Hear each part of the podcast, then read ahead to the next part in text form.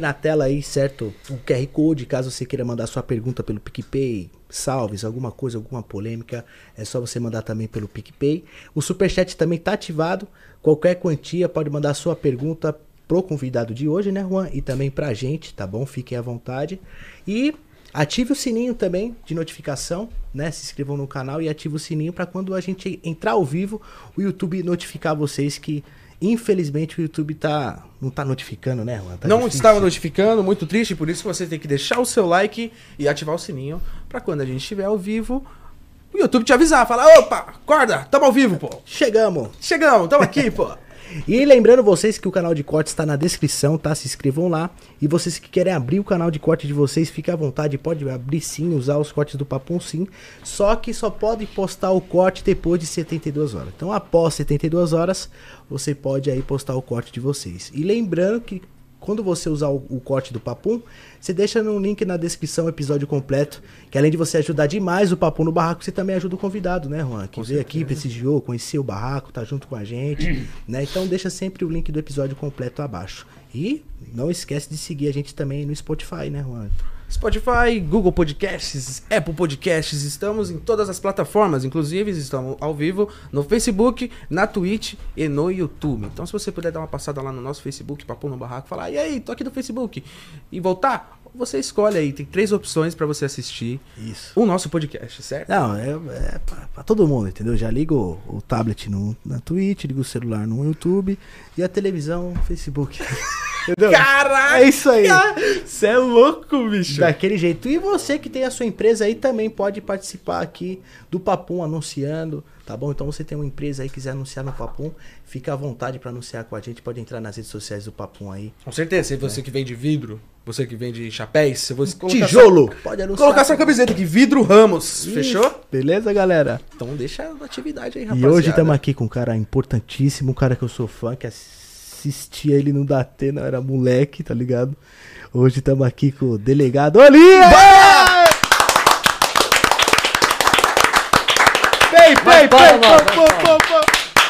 Vamos nessa, gente! Uh! Tem até plateia hoje aqui. É, tá torcida. que eu trouxe a torcida toda. Né? trouxe todo mundo aqui hoje pra prestigiar junto com a gente. Obrigado por ter vindo. É pequenininho o lugar, mas é aconchegantezinho, né? Não, muito é bom. Boa né? noite, boa noite a todos aí. Boa noite aí, o Papum do Barraco, o Alan, o Juan e o. Olha o Cauã lá. É, esse é, Cauã. Esse é o que manda. Mas estamos juntos é aí. Manda. Vamos aí até a hora que vocês precisarem, que nós estivermos juntos. Vamos dar audiência, pessoal. Vamos fazer o que tem que ser feito aí. Cara, que da hora. Eu vi ele no Datena, tipo, nas, no, na Globo, tá ligado? Ele tá aqui com nós hoje. Que da hora, mano. É incrível, que pariu. Né, incrível. Eu sou um menino novo, mas acompanhei tudo pelo é, Começa também a se achar, hein? Vai, vai devagar. É que você também não é tão novinho assim, não. não. É. é. Doutor, é, o que o senhor fazia antes de o senhor se tornar delegado? Antes? Ah, eu, eu tinha uma empresa, empresário, dono de uma empresa de estacionamento e mantive isso aí depois de delegado. Eu queria ser delegado e fui empresário né, durante muitos anos. Agora, depois que eu virei deputado, que eu, eu dei uma afastada e acabei saindo fora. Mas eu sempre fui empresário e, e de uma rede de estacionamentos e, e, e delegado de polícia entrei. Uh, já me aposentei, porque depois que eu entrei para deputado, eu acabei me aposentando, já tinha 30 anos de polícia, não ia ficar mais tempo. E estamos aqui na briga aí, mas o meu sangue é o que eu falo. Eu estou, estou deputado, mas sou delegado. Não tem como sair disso, né? Eu acho. Não, eu acho que a tendência é ficar onde eu estou, posso ajudar muito, mas ao mesmo tempo me meto na polícia, fico querendo saber, cobro, vou para cima, vou em ocorrência, depende do tipo de ocorrência que for, e ajudo as pessoas como delegado e como deputado. É assim que funciona a vida de um político, né? Mas de, é isso desde criança você tinha essa essa Eu gostava, eu, eu, eu gostava, eu gostava de polícia, sempre gostei, né? Gostei dessa você já viu aí, você vê que o cara brinca de polícia e ladrão, né? Você já viu aí promotor ou, ou juiz brincar de polícia e ladrão? Não existe. Só quem é delegado, quem é policial, né? Então eu sempre gostei, sempre fui me dado em viatura, viatura boa. As viaturas mais bonitas de São Paulo foram as minhas. Sempre incrementei umas rodonas, putação, rádio de primeiro mundo, sirene, tinha até de bombeiro, todo tipo de sirene, luzes todas importadas. Chegava nas ocorrências e eu falava, tá chegando o quê aqui? É de Nova York a viatura? Não, era de São Paulo mesmo. o FBI. E assim até hoje, sempre. As viaturas mais bonitas sempre foram as minhas, eu sempre tive viatura de primeiro mundo, sempre gostei. É bastante pretinho, né? As viaturas pretinho, rodão, tudo. tudo lavadinha, lava todo dia, irmão. E as viaturas, e os meus carros da Assembleia também, tem que lavar todo dia. Igual de carro limpo. Você pega uma viatura, a viatura é do povo, pô, você tem que conservar o que é dos outros. O carro não é meu, o carro é da quem paga imposto. Então eu tinha as viaturas, que eu cheguei, pô, tive tanta viatura, mas quando eu comandava, vamos dizer, o Garro, o Garro tinha 12 viaturas minhas na rua. Eram 12 viaturas todas padronizadas, todas limpas, todas lavadas, todo plantão, e tinha que estar brilhando, e eu fazia, a encostava no Paquembu lá, queria olhar uma por uma, um arranhão, você arruma, você perde a viatura. Não aceitava a viatura amassada, ah, depois eu vou arrumar. Negativo, a viatura tem que estar arrumada como se fosse o seu carro. O seu carro você cuida. A viatura, porque é de Estado, você vai acabar com ela? Ao contrário, você tem que cuidar mais. Entendeu? Então eu sempre fui assim. Sou assim há, desde que eu fui policial com meus carros, com as minhas coisas. Na própria Assembleia Legislativa, tenho lá os carros são os Corollas, todos são arrumados, todos limpos, todos equipados, todos com sirene. E assim vai. Caraca, que da hora. No caso, vamos supor, um policial. Ele, ele tá com a viatura. Ele bateu, ele riscou a roda, ele, ele tem que arrumar do bolso dele. Aí que tá, depende. É uma batida, uma coisa muito séria. É que vai cobrar o Estado até. Ele pode correr atrás do prejuízo, mas o Estado é um. é- Ele é bom para cobrar. Se você não arrumar, ele vai descontar do seu salário e tal. Eu, eu, então, como o pessoal usava também as viaturas, no dia não do plantão pra fazer seu bico, era mais viatura na rua, nada mais justo deixar a viatura arrumada. Então eu pegava no pé até de arranhão de roda, sabia? Porque eu odeio roda arranhada. Quer ficar também. me deixar marcha é roda arranhada. Esses dias esse corolinha aí apareceu uma roda arranhada. Falei, mas onde eu. Aí eu comecei a pensar, foi um buraco. Mandei arrumar no mesmo dia. Eu não gosto. Roda arranhada mostra que você é manco, que você não sabe dirigir, você não sabe estacionar carro. É, meu As carro tá com riscadas. eu tô É que a viatura arrumar. fica mais difícil, essas grandonas, essas Blazer, né? porque no meu tempo era Blazer, depois começou quando eu saí da polícia para ser deputado, chegaram as Trio Blazer e aquelas Hilux, eu tive Hilux. São carros altos, é mais difícil você raspar a roda. Mas é, esses carros baixinhos, que nesses Corolinha aí, isso aí raspa fácil. Eu vi que você fez, você fez uma história linda na polícia, né? Você fez. Você, é, Eu fiz o nome na polícia trabalhando, né? Tive em grandes casos, tive. eh, Eu sempre trabalhei em, em- em departamentos na polícia, então os departamentos é onde chegam todas as ocorrências, né? Até do aeroporto também. Tu... É, eu trabalhei no aeroporto. Ali foi, na verdade, foi um castigo que eu fui, né? Que eu tinha perdido. eu tinha arrumado uma confusão na polícia com, com quem mandava em mim. Aí, naquele dia que eu fui para o aeroporto, mas eu fiz um, um trabalho maravilhoso ali, eu já pensava em ser deputado. Mas eu tinha as viaturas todas padronizadas, as viaturas. O aeroporto de Congonhas nunca se matou ninguém. Eu matei os ladrões de Rolex lá. Prendemos 14 e o cara que, que era o ruim, nunca ninguém fez. Nós matamos o cara. Fomos atrás do cara. Aí parou um pouco de roubo de Rolex, mas depois volta, não adianta. O ladrão está sempre correndo atrás do, do preju. Então eu trabalhei no aeroporto de Congonhas. O aeroporto de Congonhas é um lugar legal, que só tem mulher bonita, aquele pessoal que vem todo das novelas da Globo, desce ali do Rio de Janeiro. Ali não tem peão, só gente linda, entendeu? É um lugar diferenciado, mas não é minha cara. Minha cara era o DEI, que era o roubo a banco, onde eu trabalhei, trabalhei, né? Nesses departamentos que eu chefiei, né? Eu chefiava a divisão eh, do patrimônio, e ali é subordinado roubo a banco, delegacia de latrocínios, roubos de furos e fios, eh, delegacia do PCC, que a gente fala que é de crime lavagem de dinheiro. Então tudo pertencia a essa divisão do patrimônio. Então eram mais de, de 300 viaturas, mais de quase mil homens, O entendeu? negócio era pegar O, lá. pele- o águia, o pelicano nosso da Polícia Civil também era subordinado ao, ao nosso, ao nosso divisão do patrimônio do DEI. Quer dizer, é um lugar legal. Também no DENARC. O DENARC é um lugar diferenciado, um lugar para investigar, um lugar anti-sequestro, para inteligência. Então, mas o sequestro é meio triste porque a pessoa está em cativeiro, né? Não é que nem você pega um, um, um DENARC, você vai investigar a quantidade de droga. Não é que nem o anti-sequestro tem que correr sempre atrás, porque o cara está no cativeiro, a família está te cobrando, com risco de vida, entendeu? É mais. É mais é, você trabalha mais aquela angústia e mais pesado, porque a família começa a te cobrar de um jeito, né? Na primeira semana você é chamado para resolver um problema de sequestro. Passados 10 dias, você chega como herói na família. 10 dias você já começa a atrapalhar a família que você está todo dia lá. É que o cara não sabe do seu trabalho fora da investigação. E depois, quando você traz o, aquele ente querido de volta, aí você vira o Deus, o salvador da pátria. É assim que funciona a vida. E, Olhem, hoje, doutor, é, é, qual é o salário de um delegado hoje no Brasil? Eu não vou falar nem la- salário de um delegado, eu vou falar de, eu vou falar de salários da Polícia Civil do Isso, Bra- de São Paulo. Não vou isso. falar do Brasil, porque o Brasil é muito melhor que aqui. Hoje os salários dos policiais, eu vou falar policiais, que aqui tem que falar Polícia Civil e Polícia Militar. Nós somos os piores salários do Brasil. Nós sempre devemos estar em último, entendeu? Então você fala assim: ah, o salário do delegado. Eu vou falar aqui o meu salário. Aí você vai falar, pô, mas pela aposentadoria o que as pessoas recebem. Mas tudo bem. Eh, eu falo perto de um juiz, de um promotor, que é carreira jurídica igual a minha. Hoje eu tive 30 anos de, de delegado. Eu me aposentei no teto do, da carreira. Meu salário bruto é 18 mil reais, líquido é 11 mil. Isso, qualquer moleque novo do Ministério Público entra com 28 mil.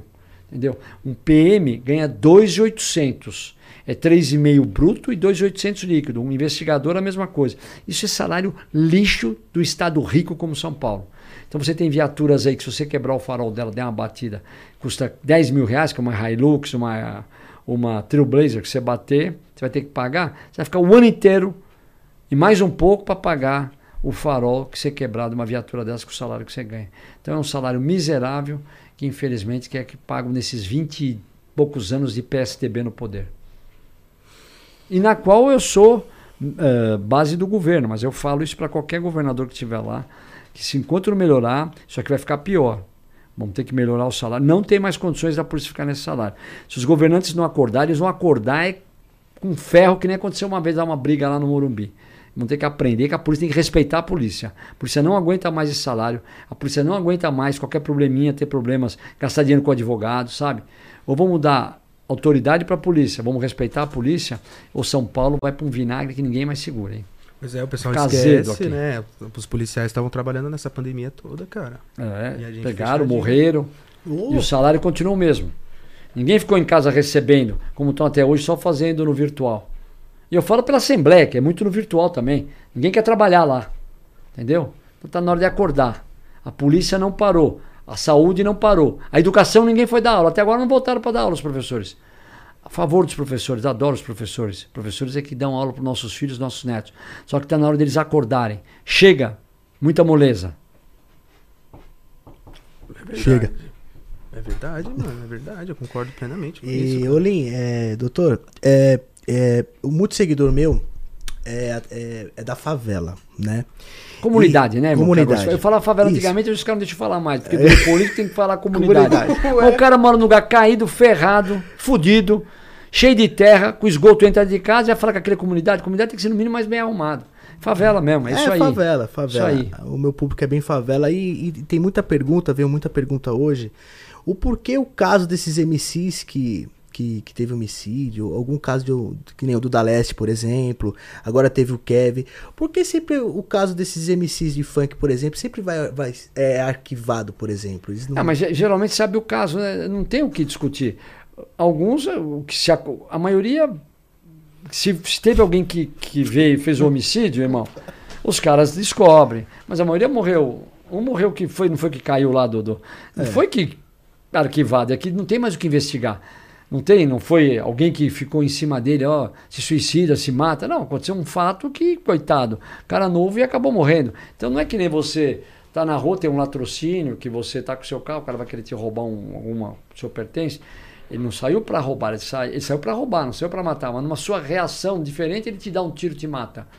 Isso aí sim, a polícia vai atrás, a maioria está preso. Se não está preso, sabe quem que é identificado. É o que eu falo, aqui no sequestro. Um monte de sequestro teve em São Paulo, a gente, a maioria desvendou ou a gente prendeu ou sabe quem é.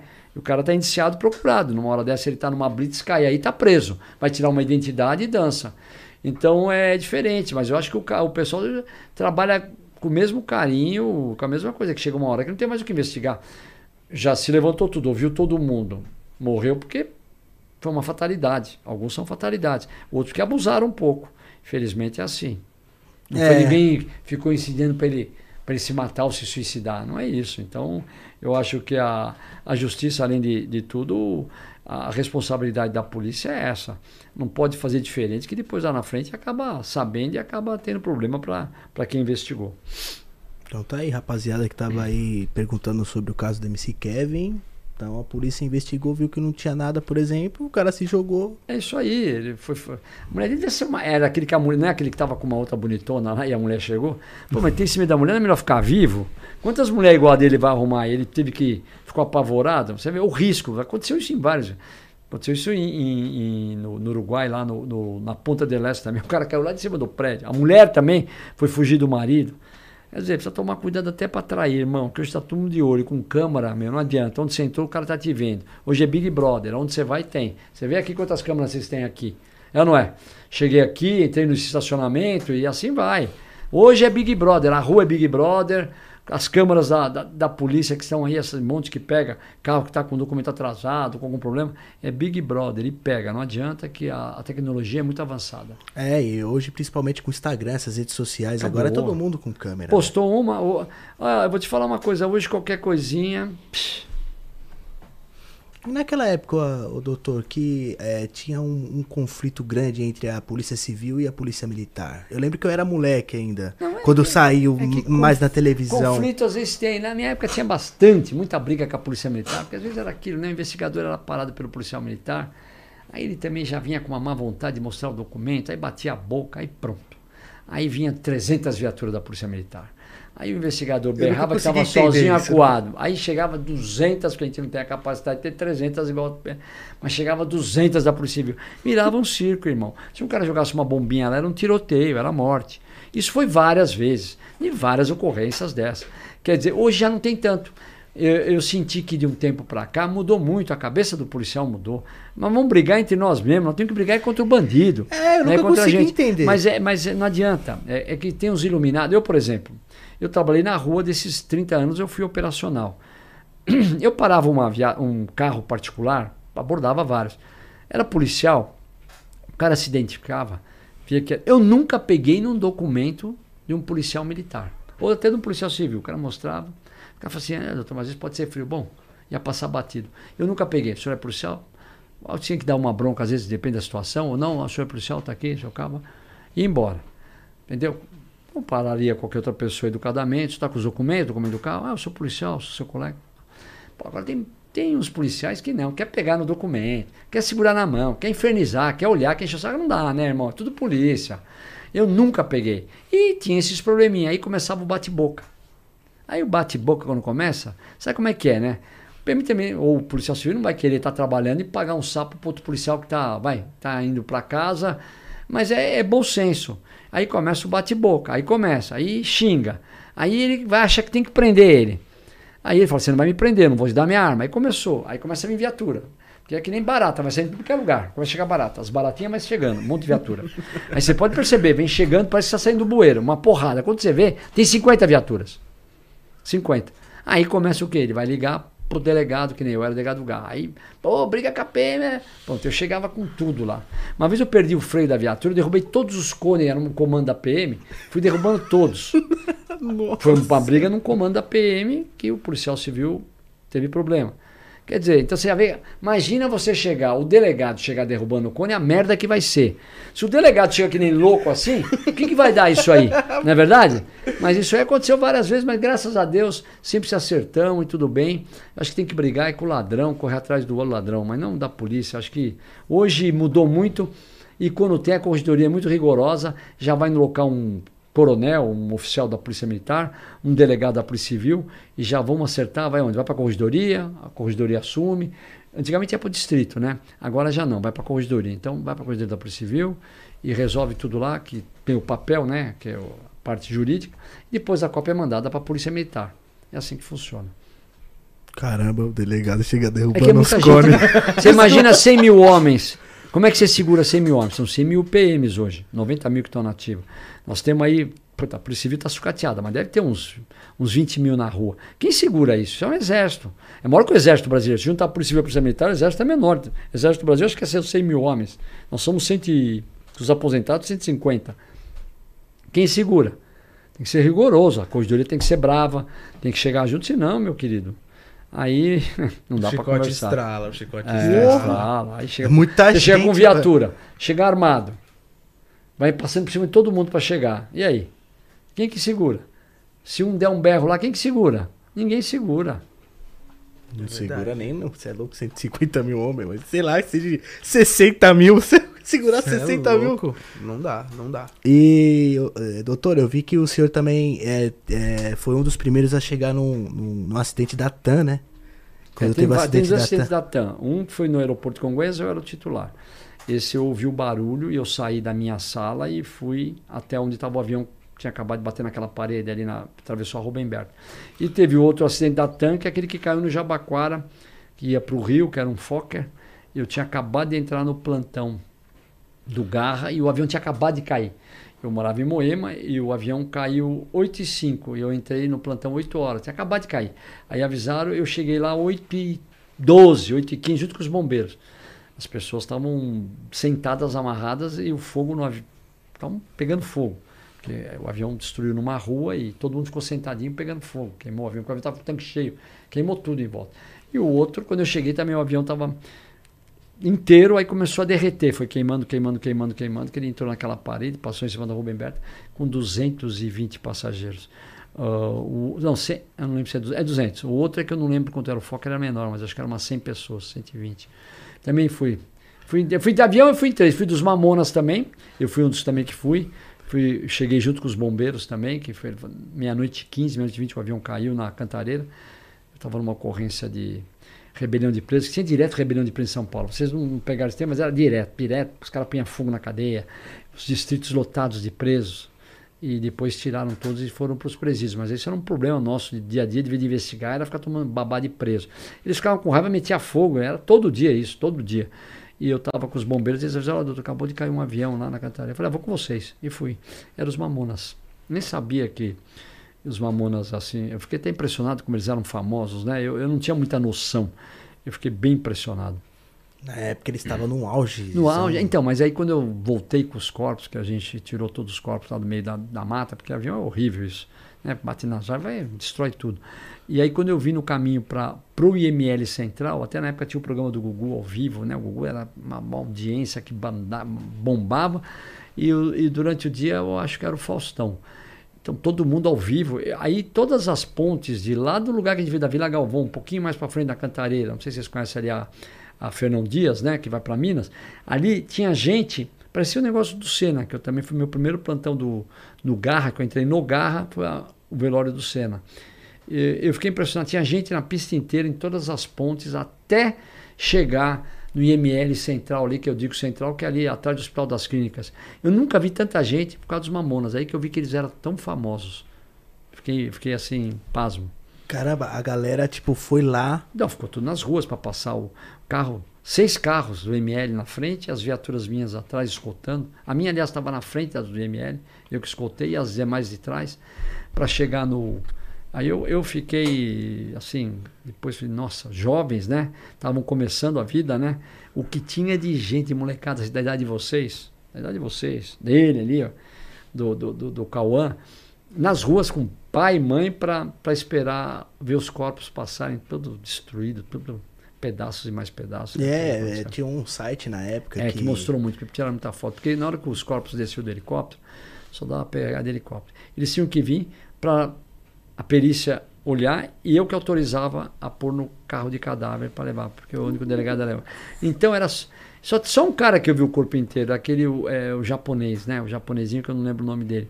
É o único que eu que dava para ver o rosto, o resto nada. Aí foi pegando, foi pondo um pouco em cada aquelas gavetas. Demoraram para pegar os corpos? É porque era ruim o, lugar, o local, né? Era, era no meio do morro, ele caiu no lugar. Só aquele pessoal mesmo da Polícia Militar especializado que entrou lá e os helicópteros da Polícia Militar, porque foi tirando aos pedaços, nos sacos, né? Aí vinha no saco, tinha que abrir, fotografar, aí depois ia pro ML. Horrível, cena horrível. E aí, não era como hoje, hein? Que se fosse hoje, então ia sair, o cara ia estar tá com esse telefone ao vivo filmando. Não tinha isso na época. Na época ainda era do Nextel, que nem nós falamos antes aqui, entendeu? Nextel. Aliás, o Nextel nem era tão forte, não era Nextel, não, era mais BIP, que não tinha nem muito, não tinha celular, começou depois cara te ligava, você, ah, liga urgente, aí você pegava o bibi, aí você ligava no telefone público. Tava começando, não tinha celular ainda nessa época. E assim mesmo, você viu que tirou-se de foto, o que, que é? É nego da imprensa que tirou e soltou essas imagens fortíssimas, horríveis. Nossa!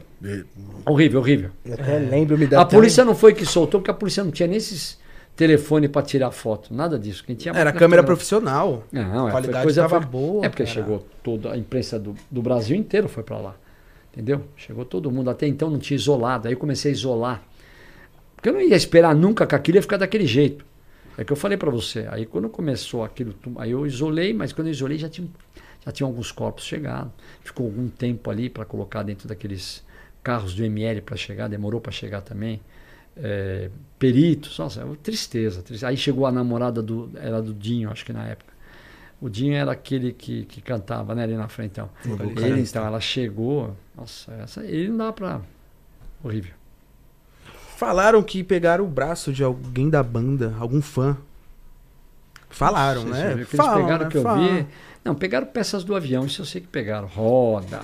Ah, você não conhece? Levou para onde uma roda pesada? Por exemplo, tá de volta, que não tem jeito com isso aí. Depois é pego todas as peças do avião, é levada para um, pra um, pra um galpão e ali é feito o estudo por que, que o avião caiu. Monta-se um avião de novo. Entendeu? Vê esses nos Discovery, você vê, é assim que funciona. Aí nego levar para casa a roda de avião, né, irmão? Tem, não, Sem pensa bem, é cara que morava ali naquele lugar e conhecia para chegar lá, porque não tinha acesso. Eu ainda não consegui, porque os bombeiros chegaram e já subiram a pé, porque não tinha helicóptero de andar à noite como hoje. Hoje o águia vai lá, mete aquela luz e entra lá. No nosso meu tempo tinha os águia, tinha os pelicanos, mas não tinha essas luzes. Eu tinha acabado de operar o joelho, eu estava parecendo, não podia nem andar, estava de muleta. Então eu fiquei ali para lá e para cá, e mas com meu joelho inchado. Tava, eu fiquei, eu cheguei lá meia-noite e vinte, né? Meia-noite e meia eu cheguei. O avião caiu meio-dia, meia-noite e pouco, meia-noite e quinze, dez, meia-noite e cinco. Você chegou bem na hora. Eu cheguei porque os bombeiros subiram, pediram para os bombeiros virem, eu vim atrás dos bombeiros. Larguei a rebelião, já tinha acabado. Falei, não vou ficar mais aqui, deixei umas viaturas e fui junto. Que era um jatinho, eu fui. Só que chegou lá, eu queria ver, mas não consegui subir. Eu fiquei embaixo, eu eu fiquei lá da meia-noite. Esses corpos eu levei para o IML 5 horas da tarde. Chegou lá na, no Hospital das Clínicas, lá em Pinheiros, 5 da tarde. Olha o tempo que nós ficamos para tirar esses corpos. Olha o, que- o que foi isso, 5 ou 4 horas, não me lembro mais. Mas é mais ou menos isso. Então, quer dizer, muitas horas em pé, o joelho tinha acabado. Meu joelho ficou um tamanho que eu não tinha condições. Eu tinha operado fazia uma semana, nem podia estar lá. Eu imaginei, porque o acidente foi de noite e as fotos. É, que- foi, o acidente foi meia-noite, meia-noite e quinze. Do, do, do sábado pro domingo. Era já domingo, meia-noite e pouco. Aí no domingo, tipo 5 horas, 4 horas da tarde, chegou no IML. Aí foi aquilo que vocês viram, que hoje tem essas imagens, que são as imagens chegando no IML.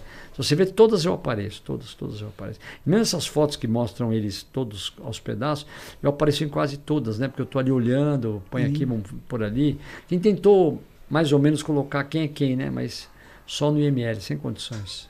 Sem condições. Não ia chamar família para ficar. É isso aqui Pega- ruim. é, né? É, é muito Deus. triste, é muito Pelo triste. Deus, muito. Reconhecimento de, de, de, de acidente de avião e aquele de trem, é coisa horrível. Lá naquele do ma- macabro, mas é a realidade, a realidade. Aquele que do, do- da tanque morreram os 200 e pouco, pô, aí relógio, aí chama a família, o que, que ele tinha? Ah, tinha tatuagem. Ah, o meu, meu, meu tinha um, um, um escrito, um coração no braço, para saber, para poder começar a saber quem é quem, entendeu? A gente então anotar tudo isso e depois olhar os corpos do ML para falar, ó, esse é esse, esse é esse, identificar. É horrível identificar. Acidente, acidente de avião para identificar é a coisa mais triste. Quer pôr um inimigo para fazer isso aí, o cara nunca mais volta. O cara vai louco, vai lá pro Juqueri e fica louco. Porque é muito forte, é muito triste. E eu tive essa, felizmente, tudo isso que eu. É, em alguns casos que você, né, além dos aviões, da Mércia também, né? Ela deve ter ficado. Eu A umas Mércia fotos foi um dela. caso que caiu numa delegacia que eu era o titular, que é a delegacia de desaparecidos. Ela tinha sumido, uma menina advogada, né, jovem, no bairro de Guarulhos. É porque parou o Brasil isso, né? Nossa, isso aí eu fiquei- eu fiquei 62 dias, eu falo para todo mundo, os caras até brincam, 62 dias na televisão. Teve a Copa do Mundo e eu não saí da imprensa. Aí os caras me chamavam de William Bonner, eu falei que o William Bonner só aparecia na Globo. Eu apareci em todos os canais. Foram 62 dias eu chegava na delegacia às 8 da manhã, a imprensa lotada lá embaixo. Saía para dirigência, eles saíam atrás para a gente desvendar o caso e conseguir colocar ele atrás das grades. Mas foi, é o que eu falo, é trabalho. Não falta é trabalho, mas também eu estava numa delegacia que nunca ninguém ouviu falar, delegacia desaparecido. Cheguei lá, caiu o caso dessa moça. Ficou a delegacia mais famosa do Brasil. Por quê? Um caso de repercussão, advogada jovem, morta brutalmente com dois tiros e afogada na represa de Nazaré Paulista. Meu, isso é uma coisa que não tem jeito, é uma, deixa qualquer um fala, pô, Eu quanta violência. Eu acompanhava Quem é? Ex-namorado. Ex? Ou tava saindo com ela, atual? Brigava e voltava, brigava e voltava. Na verdade, os dois se viam e ele tinha. Ela era uma. Ela de vez em quando dava. desprezava. A pior coisa que tem é dar desprezo pro ser humano. E ela desprezava bem ele. Então, acho que ele foi tomando uma bronca, um ódio dela até fazer o que ele fez. Entendeu? Infelizmente, o ser humano é assim. Muito desprezo. Humilhava às vezes ele. E quem e, meu irmão, quem apanha não esquece, sabe disso, né? Você já ouviu falar nisso, né? Não esquece. Quem não apanha não esquece. Quem bateu não lembra, mas quem apanhou. É e verdade. ele foi tomando aquela bronca dela. E ele também era cara guardando. complicado. E a família não gostava dele. A família achava que ela não estava mais com ele, ela estava saindo com ele, estava indo dormir na casa dele, ele ia buscar ela. E assim foi, foi até desaparecer com ela e matá-la. É foda, né? E como é que foi que acharam o corpo assim, tipo, deram pista, tipo, soltaram um carro aqui na represa, alguém falou Não. alguma coisa, imagem Não, de a câmera. investigação não chegava no corpo. Chegou é que quando ele jogou o corpo na água, tinha um, é um lugar, meu, completamente. Na Nazaré Paulista você conhece, é só sítios lá, não tem nada lá. Quem tem sítio. Eles iam lá por quê? Porque eles moram em Guarulhos, ali é onde os, o pessoal de Guarulhos vai lá, um lugar ma- ver a represa, bonita a represa. Então, represa cheia d'água. Eles iam namorar lá. E foi lá que ele matou ela. Porque eles iam namorar lá. Ele descia lá um matabu que ele entrava com o carro, ia lá embaixo e ficava lá. Não sei se mais gente ia, mas ele namorava lá. Já era de conhecedora, por isso que ela foi com ele. Aí ele matou ela lá. E tinha do outro lado da represa, uma represa assim, como é que eu podia dizer? Daqui no. Não no cemitério logo aqui do lado onde nós estamos, mas lá onde tem o velório do outro lado, era onde ele empurrou o carro. Tinha um cara pescando. Nove horas da noite, oito e pouco. Jogando e viu um carro com farol aceso, parado. Depois vê, ele escutou dois gritos, que foi quando ele deu os tiros nela. Ela, ela deu. Ela gritou. Aí depois viu uma pessoa descer do carro e empurrar o carro, porque o farol está aceso. O carro vai entrando na água e a- desaparece a- os faróis. Aí. Nunca ele ia imaginar que ia ter um cara lá. Nunca. E pra você ver como é, que, nunca. como é que é a coisa, né? Tinha. Você vê como você tem que acreditar em tudo. A investigação, e vai daqui, a, a família achava que ela tinha sido sequestrada. Eu fiquei quatro anos na divisão de sequestro. Sequestro, o cara pede, por mais que demorou, o sequestro que mais demorou pro cara pedir, que é sequestro profissional, uma semana, sem ligar pra família, pra deixar a família louca, mas depois liga. Quase 15 dias não achava-se o corpo. Então não é sequestro. Eu já tinha quase certeza que ele estava envolvido, pelo que eu tinha investigado já do carro dele, as, os, os rastreadores, entendeu? Era só montar o quebra-cabeça, que o cara falava que não era ele. Então é um jogo de xadrez. Telefones, ligações, herbes, herbes, o que, que é? As antenas onde caem as ligações, quer dizer, para chegar nele. Aí esse pai, o pai da Mércia cortou o cabelo em Guarulhos num barbeiro. E tá lá cortando o cabelo e não achava o corpo da filha. Todo mundo investigando, nesses 60 dias, que nem uma loucura aí, né? Aí um cara fala assim, ele fala assim, o barbeiro pra ele, olha, sabe que o barbeiro é aquele bicho fofoqueiro, né? Fica só no seu ouvido contando histórias. Já percebeu isso? Ele sabe a história de todo mundo. Olha, É passou um senhor aqui, um mecânico. A gente fala pescador porque tava pescando. E viu um carro ser jogado em Nazaré Paulista. Contou pro pai dela. Não sabia que tipo de carro. O pai dela ligou pro irmão, que hoje é deputado também, que nem eu, e ligou para mim. Olha, meu pai contou uma história de um pescador, ele me contando. Você vê como você não pode dar umas respostas. Eu já estava meio atravessado, porque eu estava investigando muito. E tudo onde eu ia, ele ia e levava aquela turma, levava uns 40 amigos dele. A gente chegava nas ocorrências, que caía denúncia, quando chegava ele já estava com 300 dentro, com pau, só não tinha arma. Parecia, sabe, começou a atrapalhar a investigação. Mas por quê? Porque ele era bem informado e queria achar a irmã de qualquer jeito. Até entendo a situação, mas só que atrapalhava. Aí ele me contou essa história no telefone, eu já estava meio atravessado, acho que era um domingo à noite. Ele fala, ô Márcio, ele falou assim, olha, pescador, tava, cortou, quando, onde meu pai corta o cabelo, contou que viu o carro empurrar, lá na represa Nazaré Paulista. Eu falei, isso é história de pescador, irmão. Aí eu, eu falei, então tá bom.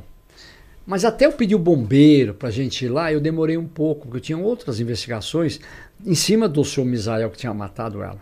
Só que aí ele, ele, como era muito forte em Guarulhos, pegou um bombeiro e foi lá para Nazaré Paulista. Ele com o bombeiro. O bombeiro desceu, aquela ali é uma água turva, água escura aquilo lá. É uma represa, mas é uma água bem escura. E ficaram lá. Ele- aí me avisaram que eles tinham ido para lá 10 horas da manhã. Eu falei, tá bom, eu vou para lá. Falei, puta. Porra, com tanta investigação aqui. Aí me ligaram depois, umas quatro da tarde, que tinham achado o carro. Falei, puta, melhor ir pra lá já. O que aconteceu? O bombeiro ficou, ficou, ficou, ficou subiu três vezes. Ó. Aqui não tem nada. Aí o pai dela falou, ah, vai um pouquinho mais ali que ali é mais fundo. Acho que eles conhecem bem aquela represa. Aí foi, foi, bateu num carro. Pá, escuro, muito escuro.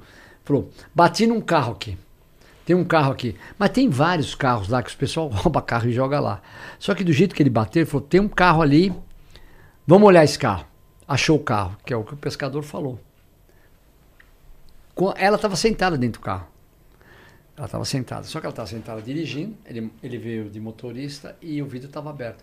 Quando o bombeiro começou a amarrar para puxar o carro, o corpo dela, que ela estava 15 dias lá, ela saiu pela janela. Por isso que ela subiu sem ela estar sentada no carro. Aí não achou o corpo. E no outro dia, um outro pescador pescando no lugar, perto onde estava o outro, apareceu um corpo, que ela saiu da, pela janela do carro. Aí puxou o carro, era o carro dela. Aí, aí foi aquela loucura, né? Aí vai daqui, vai dali para levantar. Aí a gente conseguiu levantar. Ele usava os telefones, que a filha ligou para ele nos telefones que a gente descobriu que ele usou para matá-la no dia, que ele não tinha apresentado para nós. Mas nós conseguimos chegar nesse número através da investigação. E aí dá uma ligação da filha ligando da Bahia para ele, próximo ao local, nove e pouco. Foi o horário que ele saiu de lá, já tinha matado ela. Aí no caminho tem uma ocorrência da Polícia Militar, que tem um, é um lugar de sítio. O cara saiu com a moto e foi atropelado. Aí tinha um carro, comparsa dele, o Evandro, falou: ó, quando a gente saiu, deu de cara com a Polícia Militar. Aí ele falou: vai, vai, vai, vai, vai batido, vai batido, fica frio. Escondeu as armas e passou. Não pararam eles, porque era um acidente. Aí bate o, o boletim de ocorrência de um acidente, quer dizer, tudo foi. Aí a gente foi somando para chegar no seu Misael, que nunca falou que fez nada com ela, né? Aí tem outras coisas. Ele, eu tenho mania de sapato, eu olho muito sapato. Eu tenho mania de olhar sapato. Esse cara foi várias vezes na minha delegacia, sempre com o mesmo sapato. Aí eu aprendi o sapato dele na casa dele bate uma alga que ele entra, quando ele empurra o carro, ele entra até o joelho na dentro da represa. Essa alga só dá lá. Aí deu o sapato dele com a alga que só dá na represa de Nazaré Paulista. Quer dizer, tudo isso é elementos para você pôr ele na cadeia. Entendeu? Você vê como a perícia de São Paulo é muito boa. Aqui é a, a, Polícia Científica de São Paulo é a melhor do Brasil, melhor qualquer um. E hoje os aparelhos que nós temos aí, nem a federal tem, ninguém tem. Nós temos aparelhos hoje sofisticadíssimos que o, um pouco quem comprou foi o Geraldo Alckmin, foi um avião, e o outro quem comprou foi o Dória. Coisa de primeiro mundo, igual Nova York, melhor que qualquer país do mundo aí nós temos. E aí chegamos, chegamos no, no seu Misael, autor do crime. E monta que nem você vai montando, né? Vai montando, vai montando para chegar é um quebra-cabeça inteligente. Você porque uma coisa é você achar que é, e outra coisa é você provar. Você vai chegar lá no, no júri, vai embora, irmão. Os advogados chegam com um apetite e te chamam de tudo. Entendeu? O negócio é. Ele tem é que sair. O, o réu ali, o, o, cliente dele tem que ser absolvido. Ele não quer saber, joga sujo, pesado, porco, nojento, mas é assim que funciona. E teve uma época que o Misael ele, ele ficou solto uns três meses. ele né? ficou solto, não, ele fugia. Ele estava com mandado de prisão, mas ele ficava. Ele fugia. Aí a gente. Até eh, eu me lembro que eu é, rastreador em carro do irmão para tentar descobrir onde ele estava tal, e caiu lá na porta da casa dele. Acharam que era uma bomba, veio o gato da polícia militar, não era nada, era um rastreador para tentar descobrir onde ele ia, porque ele levava comida para o irmão dele. Até que a pressão foi tão grande que ele acabou se apresentando, entendeu? Ele ficou se apresentando. Ele, aí foi preso, aí ele disse que foi muitos anos de cadeia, pediu para que mudasse a pena, ganhou mais cinco anos. Então, está tá preso. Tá, ele deve estar tá hoje em Lá no Taubaté, no Piranhão, lá, deve estar tá lá. Tá guardadinho lá, né? É. Mas Quantos já anos sai, ele tá já preso? Já que ótimo que conseguiram chegar na investigação. Ele deve, ele deve estar, tá, já já ele deve sair. Já puxou bem uma parte da pena. Não adianta. Ele está lembrando tudo o que ele fez. Mas tem que ser perpétua. Eu não sou a favor de pena de morte. Não? Não. Porque a pena de morte, você vai lá, mata, acabou. Mas você ficar o resto da vida pensando no mal que você fez, você nunca vai esquecer, porque é todo dia aquele mundo dele. Todo dia. Você naquele lugar fechado, sem nada. Tem que pôr numa cadeia daquelas que não tem nada mesmo. Só recebe o livro que a instituição dá para você ler. Tem cadeias aqui no Brasil, aqui em São Paulo, assim. Tem que, então, dar, maioria tem que dar esse pra ele, tem que dar esse pra ele. Entendeu? Mas se ele ver, ele se mata. Se ver o meu livro lá, ele morre. Aí não precisa nem matá-lo, ele morre sozinho. Ele tem um ódio de mim mortal. Mas o diabo sabe que aparece. Ele sabe o que ele fez e eu provei para ele. Desde o primeiro dia. Falei, você, ele me chamava de competente na imprensa, andou um pavãozão. Ia nas imprensas, esse delegado lembro, né? aparecer, esse delegado é metido. Aí me chamou de competente, foi o dia que eu. Tem uma filmagem até que você pode ver no YouTube, tem aí, que é. Eu filmei o, o depoimento dele, que é na hora que eu, que eu falo para ele que ele. É que eu tem uma hora- o telefone que ele usou no dia do crime, que ele achou que eu jamais ia imaginar que a gente ia descobrir. Pô, coloquei o cara mais, polícia mais fera, aliás, o, o Simone, que foi agora até, foi pra classe especial, consegui promovê-lo, merece. O cara estudou meses do telefone dela e dele, quem liga pra quem. E pegamos um telefone que eram seis telefones eles tinham. Gosta de telefone, a pessoa gosta de telefone. Seis linhas. E o Nossa! sétimo que nós descobrimos, que é o que ele usou no dia da morte, que é o telefone que colocou ele atrás das grades, que é o telefone que no dia eu falo, cadê o sétimo telefone que o senhor não apresentou? É, o senhor pegou todos os meus números, ficou bravo. Eu falei, ó, olha aqui pra mim, o incompetente vai te colocar atrás das grades. Olha bem pra mim aqui que eu tô te falando. E foi o que aconteceu. E filmado, quer dizer, um júri, cinco horas de júri, eu falei. Fiquei cinco horas, Brasil inteiro assistindo. Meu irmão, tava dando mais audiência do que Faustão. Eu acompanhei, eu acompanhei, eu acompanhei. Saí, todo mundo aplaudindo, berrando. Quer dizer, Nossa. um serviço bonito, lindo da polícia, a população gosta.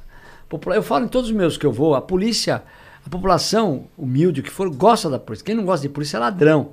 Entendeu? E o polícia que você cede, você tem que chegar junto, chamar um, um oficial que for no local. Ô, você cedeu, foi mal criado comigo. A polícia tem que tratar você bem. Entendeu? E você também tem que respeitar. O duro de chegar em ocorrência, você é meu empregado. Uma vez eu estava no 35DP, que é aqui no Jabaquara.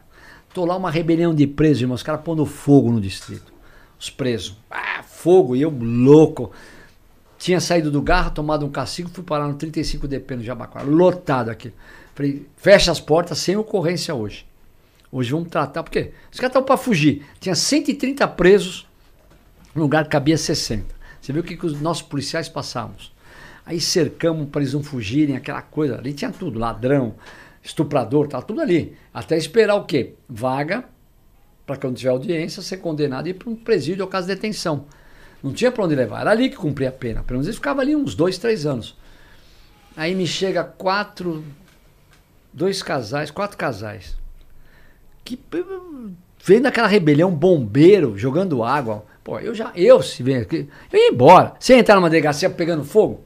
Lógico que não, né? Os quatro metidos, os quatro iluminados entraram. Sério? O que entraram? Quatro metidos e arrogantes. E Quem sabe até estão ouvindo o que eu estou falando. Aí, doutor, tem. E aquela correria para lá para cá, eu segurando os caras com fuzil, aqui não vai sair ninguém. Não sai, que sair morre. Para não deixar fugir, porque se foge ainda ia sobrar para mim. Entendeu? E a PM cercando o local, Polícia Civil chegando, uma merda. Domingo. Nossa, eu fui, domingo. É, aí eu fui lá, falei, ô, tudo bem, senhores? O senhor está vendo o que está acontecendo? Os senhores entraram aqui? Não. É, é que nós estamos tendo uma um probleminha na nossa garagem do prédio. Eles estavam brigando por causa de uma porra de uma garagem do prédio que um deles pôs o carro na vaga do outro. Mas estavam se matando e a PM trouxe eles para lá. Eles queriam, queriam ir. A PM falou: ó, tá rebelião lá, não vieram. Aí quando eles sentiram, de vez eles pegar e ir embora, não. Quiseram entrar para infernizar eu, que já estava com a cabeça que nem um retardado e louco com uma rebelião. Deixar ninguém fugir, uma responsabilidade de nego não. Nessas de, de- dessas rebeliões, o que, que eles faziam? Os estupradores matavam. Sabe como é que é o negócio? E tinha aquele seguro, eles invadiam o seguro para matar os caras. É assim que aconteceu em São Paulo durante muitos anos. Aí eu ali segurando na, na água do bombeiro, para ninguém fugir. Aí eu saio e falo assim: vocês não deviam nem ter entrado. O negócio está muito feio aqui. Aí vira um deles e fala assim: em primeiro lugar, aquele eu fiquei louco. O senhor recebe o salário que eu pago. Então o senhor tem que me atender. Eu falei, ó, então é o seguinte, vou falar para você. Senhor vai falar assim comigo? Vou. É, eu também. Aí o outro idiota dele, que tava brigando com ele, falou: Não, cara, então é o seguinte: primeiro que vocês pagam mal. Eu recebo uma merda por mês. O salário é muito baixo. Vocês vão sair daqui agora, mas peguei e chutei a bunda deles até lá fora. Aí fui lá na corredoria, do jeito que eu falei, apareceu. É, eles me chutou, pôs pra fora. Aí eu contei, falei, não, que eu fiz foi pegar eles pelo braço e pôr pra fora. Não vou falar que eu chutei, mas chutei mesmo. Chutei a bunda deles mesmo. Chutei das mulheres, Eu mas deles eu chutaria, chutei. eu chutaria também. Sai daqui, rapaz. Olha que eu tô com problema. Eu tava suado, todo preto, irmão. A longe da, da fumaça, do fogo de colchão. Eu tava preto, meu terno tava preto. Segurando minha camisa. fuzil, Entendeu? tudo. E vou aguentar um Nossa. sapo de um. Falar que eu sou empregado dele, ainda falei que ele paga mais, chutei a bunda deles até lá fora.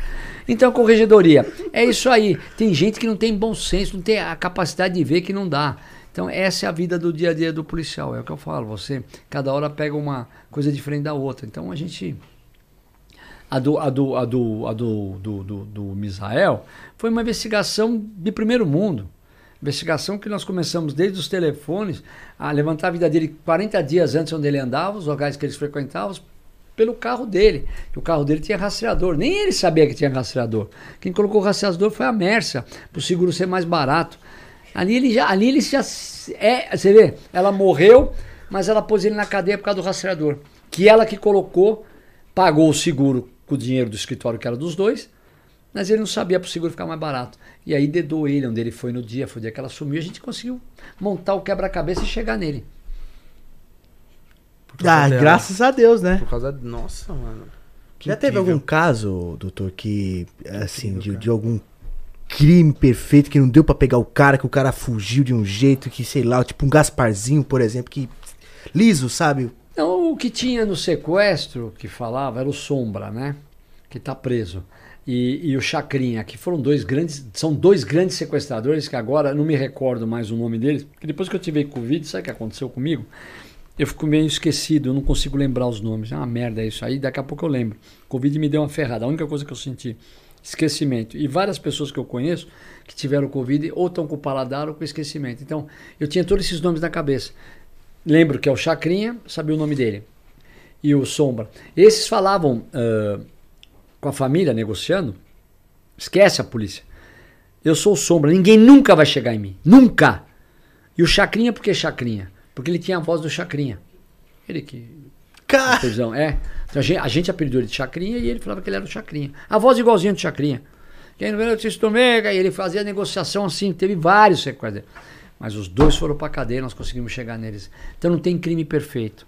A investigação foi, foi, foi. Esses caras fizeram no mínimo uns. Na época que tinha muito sequestro em São Paulo, 10 sequestros cada um. Entendeu? Teve, teve, teve parada de, de sequestrador aí, é, quadrilhas de sequestradores bons, né? Teve muito. Aquele sequestro do Austin Oliveto, que esse cara era um profissional, era um guerrilheiro, do Silvio Santos também, a gente participou. é, do Silvio Quer Santos. dizer, o Silvio Santos eu já cheguei já estava acabando o sequestro do Silvio Santos. É, eu cheguei no antissequestro três dias antes. Estava acabando o sequestro, mas participei de, de muita coisa do sequestro. Depois ele, ele foi lá para Alphaville, matou os policiais, aí ele fugiu, foi para casa do Silvio Santos, pôs o Silvio Santos de refém. Tudo isso aí eu participei. Aí até ser preso. Quer dizer, sequestro é um negócio, para mim, o pior crime que tem é o sequestro, porque o roubo, o cara vai roubar um banco, ele sabe qual é o risco de morrer, que o, vigilante está armado, e se o gerente chamar a polícia, a polícia chega rapidamente e o cara não foge. Que é muito rápido a polícia chega num, num roubo a banco. Só que, na, quanto ao. Mas ao- uma água, uma gelada, água gelada. não, tá botado gelado, não precisa. Quanto ao, ao- ao- cara que sequestra, não, ele te pega na fragilidade, ele acaba com a sua família. É um crime ele te covarde. Mantém, ele te mantém como refém, ele, ele judia da família, mas judia muito. É muito, muito, muito, muito, muito, muito. Então o ladrão não. Aquele que vai roubar a banca, ele sabe que ele pode correr o risco de trocar tiro com um vigilante, ou que a polícia chegar, vai trocar tiro. Esse não esse é covarde. Esse é o, a pior raça que tem é sequestrador. E estuprador. Nossa, cara. É complicado, bicho, é complicado. É, eu penso bastante nas quadrilhas, cara. Tem quadrilhas que fazem de tudo, bicho. Agora é o Pix, né? Agora estão É, pegando quadrilha as do pessoas. Pix. E os Quadrilha do trouxa Pix. que cai também, que tá acontecendo muito, o que acontece? O cara pega, monta uma mulher bonita, essas gatona, e o trouxa acha que tá com a mulher. E vai que vai que vai, e acha que é ela, acha que é ela, e marca o encontro, geralmente é na favela de Jaguaré, até que a maioria das quadrilhas é de lá, de Pix. E vai lá numa rua, chega lá, os caras pegam ele, sabe que tem dinheiro na conta, toma 100, o último agora foi 150 mil que tiraram. E ele fica no cativeiro lá, até ele tirar todo o dinheiro dele, aí depois até a polícia descobrir e manda ele embora. Ele acha que ele ia se encontrar com essa maravilhosa numa comunidade. E ele vai, o trouxa vai. Vários. principalmente de outros estados e de, outro, de, outros, de, outra, de outras cidades fora de São Paulo. Estão caindo direto nisso, está acontecendo isso direto. Ele acha que está falando com aquela mulher que o cara manda e monta para ele por telefone, por, por, WhatsApp, e ele acha que está namorando com ela e vai se encontrar com ela e vai cair dentro de um buraco desse e é sequestrado. Tá, essa semana eu vi dois casos, mas isso o delegado anti-sequestro, que é que cuida disso, que é o Ronaldo Saeg, falou: Lim, os trouxas estão caindo. Às vezes o cara cai, a gente tira ele do cativeiro, tomaram o dinheiro dele e ele pergunta: e como é que ela tá? Você acredita que o cara ainda acha que a mulher vai aparecer? Para você ver. Para você ver como, como, tem mané, né, irmão? Se tiver mais uns 30 desse, os ladrões estão. Estelionatários estão. Né? Lá em e, na verdade, cima. não são estelionatários. Começam no estelionato e vira no roubo e vira sequestro. Que ele pega o cara aí, aí já com arma e depois leva ele para dentro de um cativeiro. Que é fácil. E o cara ainda quer saber se a mulher tá bem. Não. Os caras contando essas histórias, meu, um dia eu vou chamar, vocês vão chamar o delegado anti-sequestro aqui. É interessante trazer esse cara cara é muito bom, tem muita história para contar. E contar do Pix, que agora a moda é Pix. Então ele vai contar como você tem que fazer por causa do Pix, porque o Pix, como é que o ladrão vê você no Pix? Que eu descobri. fui saber tudo que está acontecendo muito. Pela claridade do telefone dentro do carro, ele sabe que qualquer um que tiver com celular, ele vem para cima e todo mundo tem Pix. Aí ele vem à noite, vai, vai ver, vê o cara, geralmente o manezão tá dirigindo, tá com o telefone, o a luz acesa, o painelzão igual o Uber, né? Ali, ó. Pá! Pronto. Esse é um que vai virar o Pix. O Pix é verdinho, vê a luz verde e fala, opa! Tá bom, entendeu? Então é dá no dinheiro. carro, esconde, não anda com nada até chegar em casa, depois você atende a porra do telefone, depois você usa o telefone, depois você manda o WhatsApp, depois você fala com a sua namorada, com o seu namorado, quem você quiser, com a sua família, mas não no carro precisa tomar cuidado, ficar ativo. Então, um dos casos é esse, e outros casos do Pix, que é muito grande, mas é tirada de dinheiro forte. Pega um cara, levanta o cara, o cara é um cara abonado e o trouxa cai na. Que nem no bono de Cinderela, toma o remédio e dorme. Esse não dorme. Fica acreditando que tá namorando com a. Vai, pega uma bonitona, gostosona que tá aí hoje, vai, será quem? Pensa numa aí. Uma Anitta. E ele acha que. Ah, Anitta, se eu falar Anitta, que a minha mulher vai falar que eu falei da Anitta um dia desse, quase morri. Eu achei. Aí, o Cauã também eu acho lindo. Eu falei, eu também acho o Cauã aí, ó. Teve que eu vi isso, porque eu falei da Anitta, que a Anitta abriu a Copa do Palmeiras lá no Uruguai, né? A Anitta que cantou. Ela tava muito louca, aquela roupa, é o jeito dela, né? E eu fui comentar, porra. Então, então você falou, Anitta, você que falou. Então, pensa que tá, pensa que tá namorando com a Anitta, irmão. Você acredita que tem uns mané assim? Que é capaz até de comprar rodoviária e pagar a velha. Vai lá, essa rodoviária é sua a partir de hoje. Aí tá Pemirim que sai daqui, o dinheiro é seu. E é capaz de acreditar. Mano, tem cara trouxa, tem cara trouxa. Nossa, tem que se ligar, tem que Por se ligar. que os vigaristas estão bem. É. Se tivesse os trouxas, como é que faz? eu vi um corte seu, doutor, que você falou com o Marcola, ligou com o Marcola? Não, Explica um Marcola, eu, eu, não, eu, eu, participei. Isso. Marcola, eu participei. Aquele dia que eh, vocês eram muito. Bom, você já era mais velho, mas você é muito novo. Foi na época que parou São Paulo, né? Porque São Paulo fechou tudo. Os caras mandaram fechar. E a polícia, a polícia não ficou de joelho, mas o governo ficou. Porque eram os incompetentes que estavam lá, secretários. Nem vou falar alguns. Até achavam que eram competentes, mas tinham medo. O secretário não pode ter medo. Nisso aí o Dória foi macho. O Dória tirou todo mundo e mandou para os presídios federais. Não aconteceu nada em São Paulo. Antes do Dória entrar, não, vai dar uma rebelião, vai ter aquele PCC de novo que nem teve. Não teve nada. Foi macho. O secretário foi macho, pode levar e levou. Tem que ser macho. Quem tem medo da sombra não pode estar tá aí. Tá? O diabo sabe para quem aparece, eu falo sempre isso. O Marcola, matando, né? Quantos policiais mataram aquele dia? Mataram uma porrada de policial Muito, militar. Lembro, mataram o bombeiro, mataram da rota, mataram o policial civil, mataram o pai e mãe de policial civil, que eu fui em Taipas.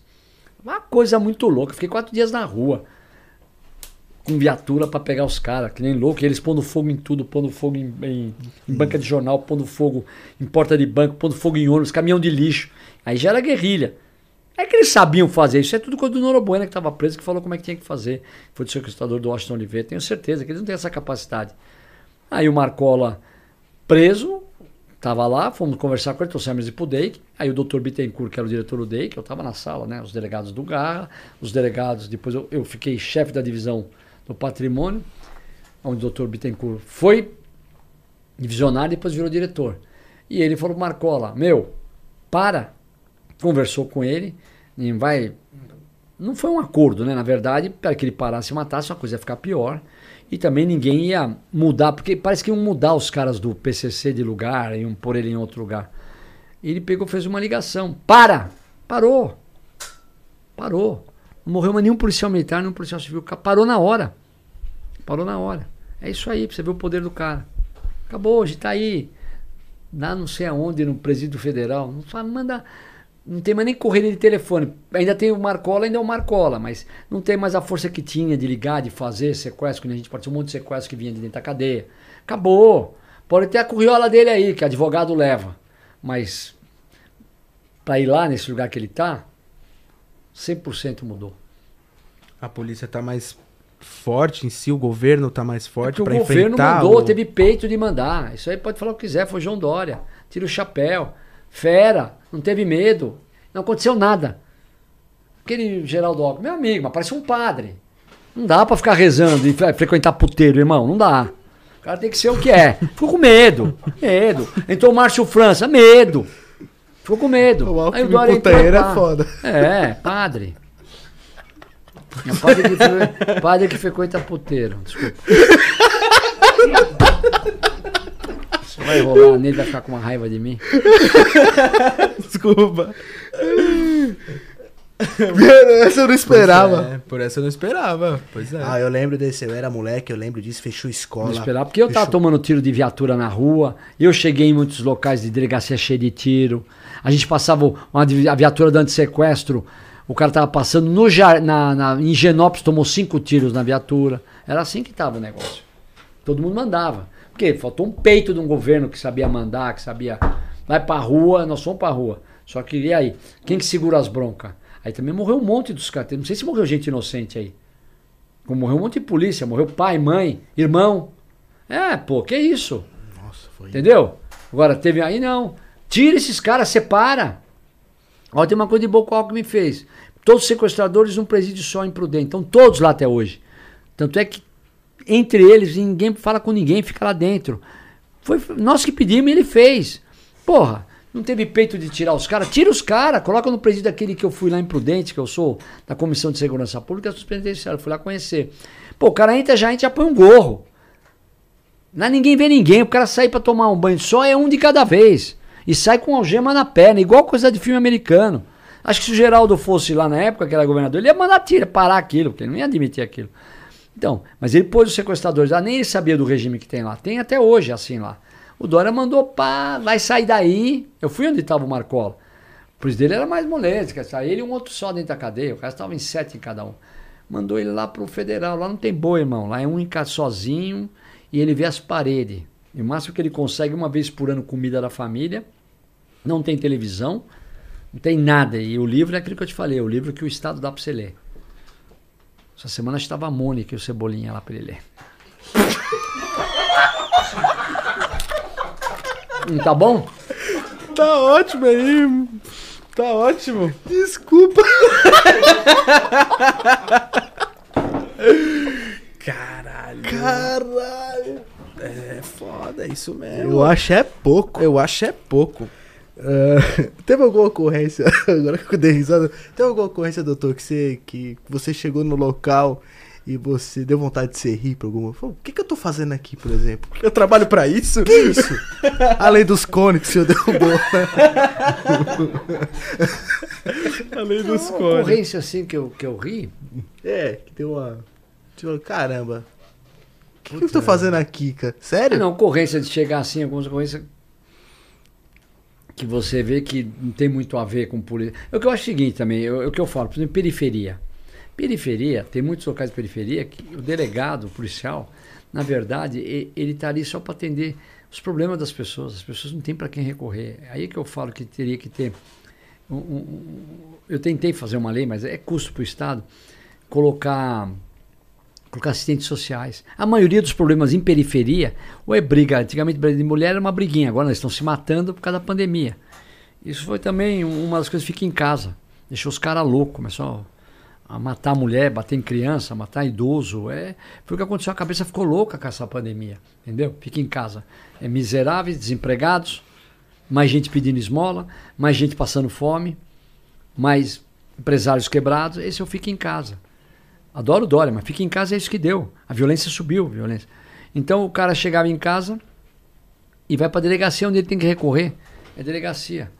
Então eu acho que muito lugar eu acho que não devia ser nem policiais que iam atender, eram assistentes sociais. Isso seria um o correto em delegacia de periferia. Não precisa ter todas, mas algumas levantamentos. Assistente social é o mais importante do que isso. Agora, a ocorrência que eu fui de. Eu não sei, agora já não lembro que. Pô, teve tanta ocorrência na minha vida, teve tanta coisa que aconteceu. Ah, 30 anos de polícia é. 30 anos é, muito, é muita coisa. É muita. É não, muita e, e outra, sempre é assim. Você pensa assim, tudo que acontecia em São Paulo, eu estava em algum departamento que estava acontecendo importante. Então, por exemplo, eu trabalhei no DEIC. Eu fiquei na divisão de sequestros, tinha 50 sequestros por mês. Era recorde. Trabalhei no DEIC, o DEIC tinha 30, 27 roubo a bancos por mês. Era um por dia. Então, era, era toda hora correria, era viatura na rua que nem louco. Trabalhei no Garra, fiquei no Garra há oito anos. No Garra que tinha essas rebeliões de preso, todos os dias tinha.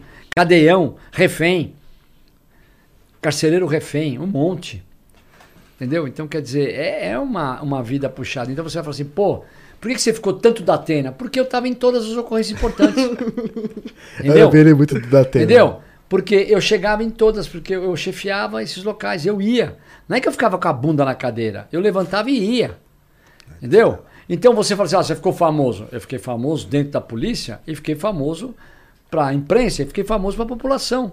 Porque a população me via todos os dias na imprensa. Todos os dias eu estava numa ocorrência, né? Eu já chegava em ocorrência, por exemplo, roubo a banco, eu cheguei uma vez na, na área ali do, do Mercadão. Primeiro que eu cheguei, fiquei cabreiro. Os ladrões saíram do banco, a polícia militar cercou, fechou, tinham dois mortos e um baleado dentro do carro sentado, que eu queria descobrir de onde veio o tiro, que ele estava com tiro aqui, eu não via a saída do tiro. Ele tinha tomado, ele, doutor, me socorre, me socorre, eu falei, vou te socorrer. E tanto é que veio o, o, o SAMU ele morreu depois de dois dias. Ele tomou um tiro de fuzil, é que do, do helicóptero, foi a polícia civil que deu, um policial. Quando ele estava fugindo, o motorista deu de lá de cima, olha o que o cara atirou, a bala entrou num jeito nele que não dava para ver. Mas quando saiu, ela arregaçou, tanto é que ele morreu. Depois que tirou ele do carro, que colocou ele no SAMU, eu vi a saída. Aí eu vi o buraco do golzinho que ele estava fugindo. Era desse tamanhozinho, pequenininho assim, ó. A entrada no teto do carro. Eu não tinha visto. Ele tomou e não saiu mais. Tiro de fuzil, irmão, não tem jeito. Quando entra, quando sai, arregaça. Fuzil é, é, é, é forte. E os caras atiraram e pá. Então, aí eu chegava nessas coisas, chegava nessas coisas, prendia um, pega outro e tá. Meu, eu era, os caras me aplaudiam, a população. Era uma coisa assim. Então, mas aí, que, aí é que eu falo, você tem que saber que você fica famoso, não pode subir para fama para a cabeça. É o que aconteceu com o da Cunha, que é meu amigo, meu irmão. Ele ficou tão famoso, ele é o cara dos mais famosos hoje do Brasil, só que a fama subiu de um jeito ele começou a falar mal da instituição, ele começou a se queimar. Ele não pode falar do lugar que ele veio, ele não pode falar dos colegas. Então, o da Cunha, ele me ligou semana passada. Eu falei, você não é o da Cunha que eu conheci, delegado do jeito que era, inteligente, que ajudava as pessoas como eu, trabalhando na Zona Leste, os caras amam ele, tem um milhões de seguidores, eu não tenho o que ele tem. Só que é o seguinte, você não pode misturar. Você não é artista, você não é Faustão, você não é da Atena, você não é Roberto Carlos. Você é um funcionário público pago pelo Estado para trabalhar. Se você ficou famoso é porque você trabalhou bem. Mas então engole para você o seu ego. E ele não soube fazer isso e agora está aí, não querendo ferrá-lo. Saiu da polícia, tiraram, ele está afastado. Sabe? Fica fazendo umas coisas que não tem nada a ver. Desculpa falar da, ou, da Cunha, você não precisa por isso. Você quer ser candidato? Você vai ganhar. Mas seja o que você sempre foi. Aquele cara que veio de lá de trás, que olhava eu e o Nico, falou: quero ser esses caras. Veio da favela, como ele fala, virou delegado de polícia, um puta delegado, trabalhou em lugares bons, cara de respeito. Quando eu saí do DEIC, ele entrou no DEIC, no rouba banco. Ele não trabalhou comigo, eu não conhecia. Fiquei conhecendo depois que ele começou a aparecer muito. Mas não dá pra você querer fazer, usar a polícia para fazer fama. Você não é artista. Eu não dou autógrafo. Eu falava, se cara me dá autógrafo, eu não vou dar para a senhora. Eu não sou artista. Vou tirar uma foto com a senhora. Autógrafo, os caras me pediu autógrafo. Autógrafo quem dá, agora não é mais autógrafo, né? Antigamente, no meu tempo, era autógrafo. Que o, os importantes, o, o, o, o, artista, o artista, o cantor. Artista, músico, hoje não, né? hoje é um. É tira foto, é selfie. né? selfie. É, Oh. mas não era. Então é isso. Cara, quando na minha época, que eu já era conhecido, ó, o senhor dá um, um autógrafo aqui. Agora não é mais, agora é foto. Então, para você, eu não sou artista. Eu falava, eu não vou dar uma foto, dar um autógrafo, eu não sou artista. Aí quando começou a ter foto, eu falei, então tira uma foto. Entendeu? Então é isso que eu falo também do Da Cunha, que muita gente me perguntou nos, nos potes que eu fui. É, Pô, e o da, o da Cunha? O da Cunha é um puta delegado, um puta cara. Só que a fama passou na cabeça Acho dele. Então nós mexeu um precisamos pouco tratar ele, mexeu, precisamos tratar dele para que ele volte a ser o da Cunha que ele sempre foi. Competente, trabalhador, inteligente, polícia. Agora virou comédia, porra. Comédia não dá pra virar. Polícia não pode ter comédia. Entendeu? Então é isso. Eu também acho, eu, eu, assim, eu assistia muito da Cunha e. Eu não sei nem como é que vocês não perguntaram dele, que todo lugar que eu vou perguntar. né? É que vocês estão bons, vocês iam perguntar, né? Vocês não deixar passar, né? Não, não, não, não, não, não, lógico que não. Mas o, o da Cunha, eu acho que. Eu assistia muito ele, mas ele começou a se perder quando começou a ter entrar nos blogs, que ele tava. Tipo assim, ele prendia um cara, aí depois ele pegava esse cara e falava, não, agora vamos gravar um vídeo. Você é o preso. Tá, mas- Peraí, aí soltava o cara de novo. Mas por que, que ele fez isso? Eu vou contar pra vocês por que, que ele fez isso, porque eu vi na corredoria. Por minha causa. O da Cunha começou a fazer algumas coisas que nem. Vocês lembram do caso de uma menininha que eu tirei do cativeiro, que é uma menininha de. É que Quantos anos tem? Seis, né? Seis anos. Eu tirei do cativeiro. Foi filmado. Por que foi filmado? Porque eu era uma semana que eu tinha que fazer uma filmagem pra gente ver as burradas que a gente fazia pra invadir cativeiro. E cativeiro de criança não tem ninguém armado. Então eu levei um cara pra filmar. É coisa de, de, de, de Deus também. E eu falei, filma pra ver o tempo que demora pra entrar. Se a gente, a gente nem precisou arrombar a porta, que acabou abrindo, mas. Porque nós tivemos uma semana antes um estouro de um cativeiro de um filho do, do presidente do sindicato metalúrgico, o moleque ficou oito dias ou dez dias num cativeiro numa favela. E quando a gente foi invadir, o polícia, o puta fortão, que sempre estourou, não sei aquele dia que aconteceu, o barraco, filha da mãe, não, mas nem fodendo você derrubava aquele barraco. Aí o que aconteceu? Quando derrubou, o cara deu um tiro, quase que eu fui baleado. Aí nós invadimos, tiramos o rapaz, um menino novo, 18 anos. Tava lá com óculos escuro para não ver nem onde ele tava, tudo tapado, coitado tava. Matamos os dois sequestradores, que ele trocou tiro com a gente. Falei, porra, quase morremos. Na próxima ocorrência que tiver, vamos filmar. E filmamos e deu essa menininha que a gente entra, entra, entra, depois ela tá debaixo da cama. E eu tiro ela e aparece. Polícia, polícia, isso foi pro mundo inteiro. Uma semana de Jornal Nacional. Bom, as minhas aulas que eu mostro, de, de- que eu dou aula de, de, é, é, profissão polícia, delegado de polícia, eu mostro esse cara. Isso é- emociona até hoje. A menina já tá com 20, por 30 anos, mas eu ainda falo isso. Mas é para você ver. E ele começou a ver essa ocorrência. Então, essa ocorrência foi filmado. Eu não voltei para pegar ela e filmar. Entendeu? Aí ele falou o quê? Ele chegou numa comunidade, que eu sei da história, porque tá, no, tá, no, tá na corregedoria isso. E os sete policiais que foram ouvidos falam: ele chegou depois e mandou por tudo de volta o cara, como se tivesse sequestrado, para falar: vamos fazer igual aquela cena do Dr. Olim. Vai pegar bem da menininha. Só que da menininha eu estourei, é tudo. Você vê que é feito nada. Aí os caras deram isso, deram meu nome, os sete falaram meu nome na corredoria. Então ele viu aquilo para estourar nesses YouTube da vida. Não pode. Ele é um profissional de polícia.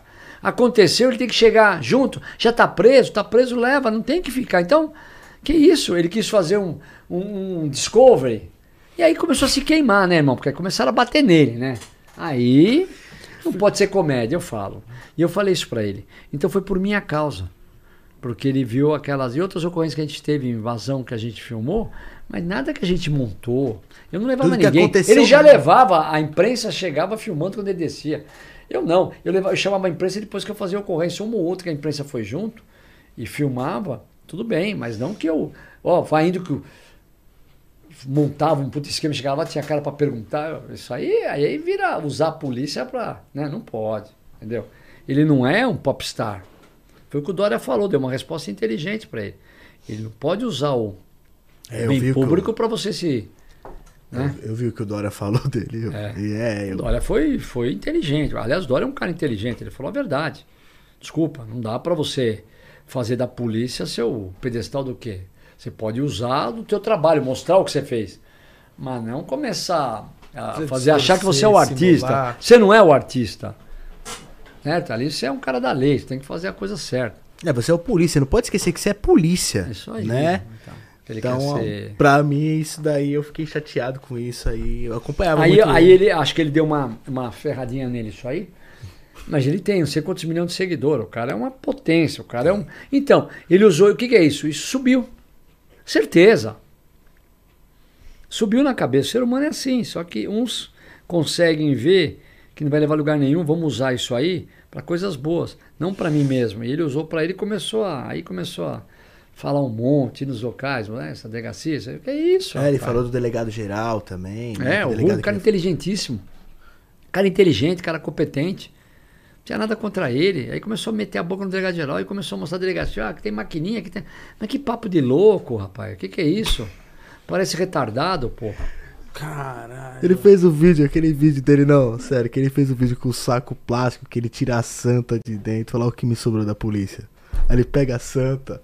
Aí pega a santa. Viu aquele vídeo Nossa. dele? Já viu esse vídeo dele? Ele só pegou as coisas dele e colocou no saco de lixo e falou, vaza, filho. Era um cara que podia estar aí trabalhando, pondo o nome dele cada vez mais forte. Esse cara ia sair candidato, porque esse é o desejo dele. Primeiro que ele, agora eu quero ser governador. Vocês acham que você Primeiro eu quero saber quem que vai dar a legenda para ele ser governador, porque ele tem que saber que o partido te dá a legenda para ser deputado, para governador é um acordo. Quem é ele para ser governador? Então ele tem que começar a pensar assim. E ele ia estourar de voto. Como é capaz de estourar ainda? Não vou dizer que ele não vai ganhar. Vai estourar, estourar, porque é um cara conhecido, o cara vota. Entendeu? O cara gosta do seu trabalho. Que nem um dia desse, eu tenho um Landalzão, um carro antigo. Nossa, Apaixonado. meu sonho. Então, Sonho meu é meu maravilhoso. E eu gosto de carro, mas não tá Landau. Eu tava com um tecrozinho que eu tenho, bonzinho, andando, eu e a esposa. Aí eu vi um, um, um RT amarelo, Charger. No meu tempo era o carro dos meus sonhos. Nunca pude ter um carro desse. Era carro de bacana. Meu pai não gostava de carro assim, ele também não podia ter. E eu vi o cara com um Charger RT maravilhoso. Eu falei, nossa, olha o carro que eu quero comprar, porque eu tenho um Landau. Queria um carro desse aqui, para minha coleção seria o ideal. O Landau veio de família, estava lá guardadinho. Aí eu encostei do lado, eu abri o vídeo e falei, cara, meu, parabéns, que carro maravilhoso. Ele virou e falou assim: Doutor Olim, votei no senhor e vou votar de novo. Olha que coisa mais legal o cara falar assim. Alguma pessoa falou: o senhor me fez um favor que nesse dia o cara me chamou. Lembra que você me ajudou? Nem lembrava. Agora, pô, isso é uma coisa que aconteceu normal do meu trabalho do dia a dia. Naturalmente. Não de aparecer mais do que tem que ser. Entendeu? Não de criar algo montado em cima, não. Foi Montado tudo natural do pra- seu trabalho, É né? lógico. Aí fica muito. Você começa a querer montar, irmão, aí fica muito falso.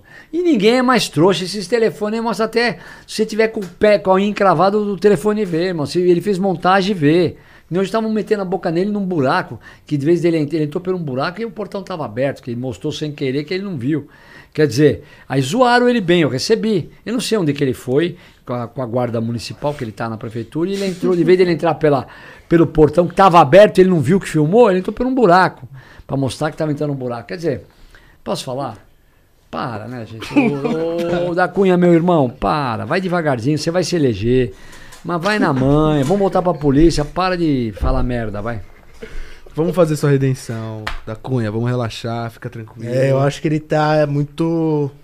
Ele tem que relaxar um pouco, pedir ajuda de certas pessoas, tipo você, como amigo dele. Colocar a cabeça ajudar no ele. lugar. Né? Fiz Tipo, tudo pra ele no começo. Parte, expliquei como é que ia funcionar, para ele ser candidato, se quisesse vir pro partido, para ele não sei o quê. Aí fez tudo ao contrário, ele não ouve ninguém. Agora tá, fu- tá ferrado. É, Porque as é. pessoas, algumas olham ele com o olho, outros olham que gostam dele, mas pode ter certeza que ele perdeu muito com isso. Ninguém ganhou. Ele falou mal da polícia, falou mal da instituição, ele se queimou, ele queimou pessoas do bem, que não precisava queimar. Não pode ficar falando das pessoas assim. Tem que ter responsabilidade. Ele tem que ter a responsabilidade. Faltou um pouco de responsabilidade e um pouco. Não, não vou falar. Deixa aí. Vai lá. O Gabriel Monteiro, você acha que ele faz um bom trabalho também? É, esse Quem um que é o Gabriel Monteiro? É um outro famoso também. Onde é? Um ex-policial do Rio. Do Rio. Ah, isso eu já vi esse cara. Eu não conheço ele direito, irmão. Nem... Rio de Janeiro não vejo nada. Só acho bonito só as mulheres de lá. Eu odeio o Rio de Janeiro, não gosto do Rio de Janeiro. Odeio o Rio de Janeiro, não vou lá nem pra cobrar dívida. Eu nem sei quem é esse cara, mas ele, é, ele é bom policial, né? Não vou falar mal do cara porque eu não conheço. Deve ser bom policial. Todos são bons. É, o da Cunha que saiu da curva. Só. Tava dentro da curva, fera. Aí saiu um pouquinho, derrapou. Só que não tá conseguindo voltar. Esse aí não- eu não sei, mas deve ser bom. Eu não, eu não conheço, eu não, não- eu não fico ligado É, Janeiro, ele faz, um, pouco. ele faz um trabalho assim parecido do da Cunha, Então, porém ele é do Rio, né? então, então lá E- dá, tem, mais, tem mais trabalho, tem aquelas, aquelas comunidades na favela que tem que subir aquilo, que é um lugar que é embaçado. Ele né? anda Não é com fácil, seis seguranças. o- Ele anda? É, É mesmo? seis seguranças. Meu Deus. Pra qualquer canto. Vai ele um batalhão. É. é famoso quem também esse, hein? Pelo amor de Ele Deus. é né? famoso, famoso Ah, pra é. caramba. Eu, quando deu aquele rolo do PCC, depois de passar uns dias que, o, que ele foi, parou de matar todo mundo, ficou mais calmo, o PCC. Aí veio que o PCC ia, ia mandar matar o Dr. Bittencourt, que era o diretor do DEIC, eu, que era o piloto do Garra, e eu não lembro se o Nico também nessa época puseram ele no rolo, mas eu acho que era eu, Bittencourt e o Nico. Aí, o Estado, lógico, preocupado, aconteceu coisa comigo, imagina que ele estiver preocupado. Preocupado comigo é a minha família, mas tudo bem. Aí fui obrigado a andar com segurança uma semana. Do meu próprio grupo eu escolhi, porque não tinha jeito, eu não queria, mas não teve jeito, caiu num grampo que ia um, e um promotor também, não sei da onde, que também estava no rolo. Bom, final das contas, eu andei uma semana com o meu pessoal mesmo com as viaturas atrás onde eu ia, com metralhadora. Na época não tinha muito fuzil, um outro que tinha fuzil. A gente tinha, mas eram uns fuzil da Taurus, uma bomba. Hoje tem os fuzis bons da Taurus, que é igual a Glock, que é igual o, o R15, mas era um fuzil .40, que é o que a gente tinha na polícia.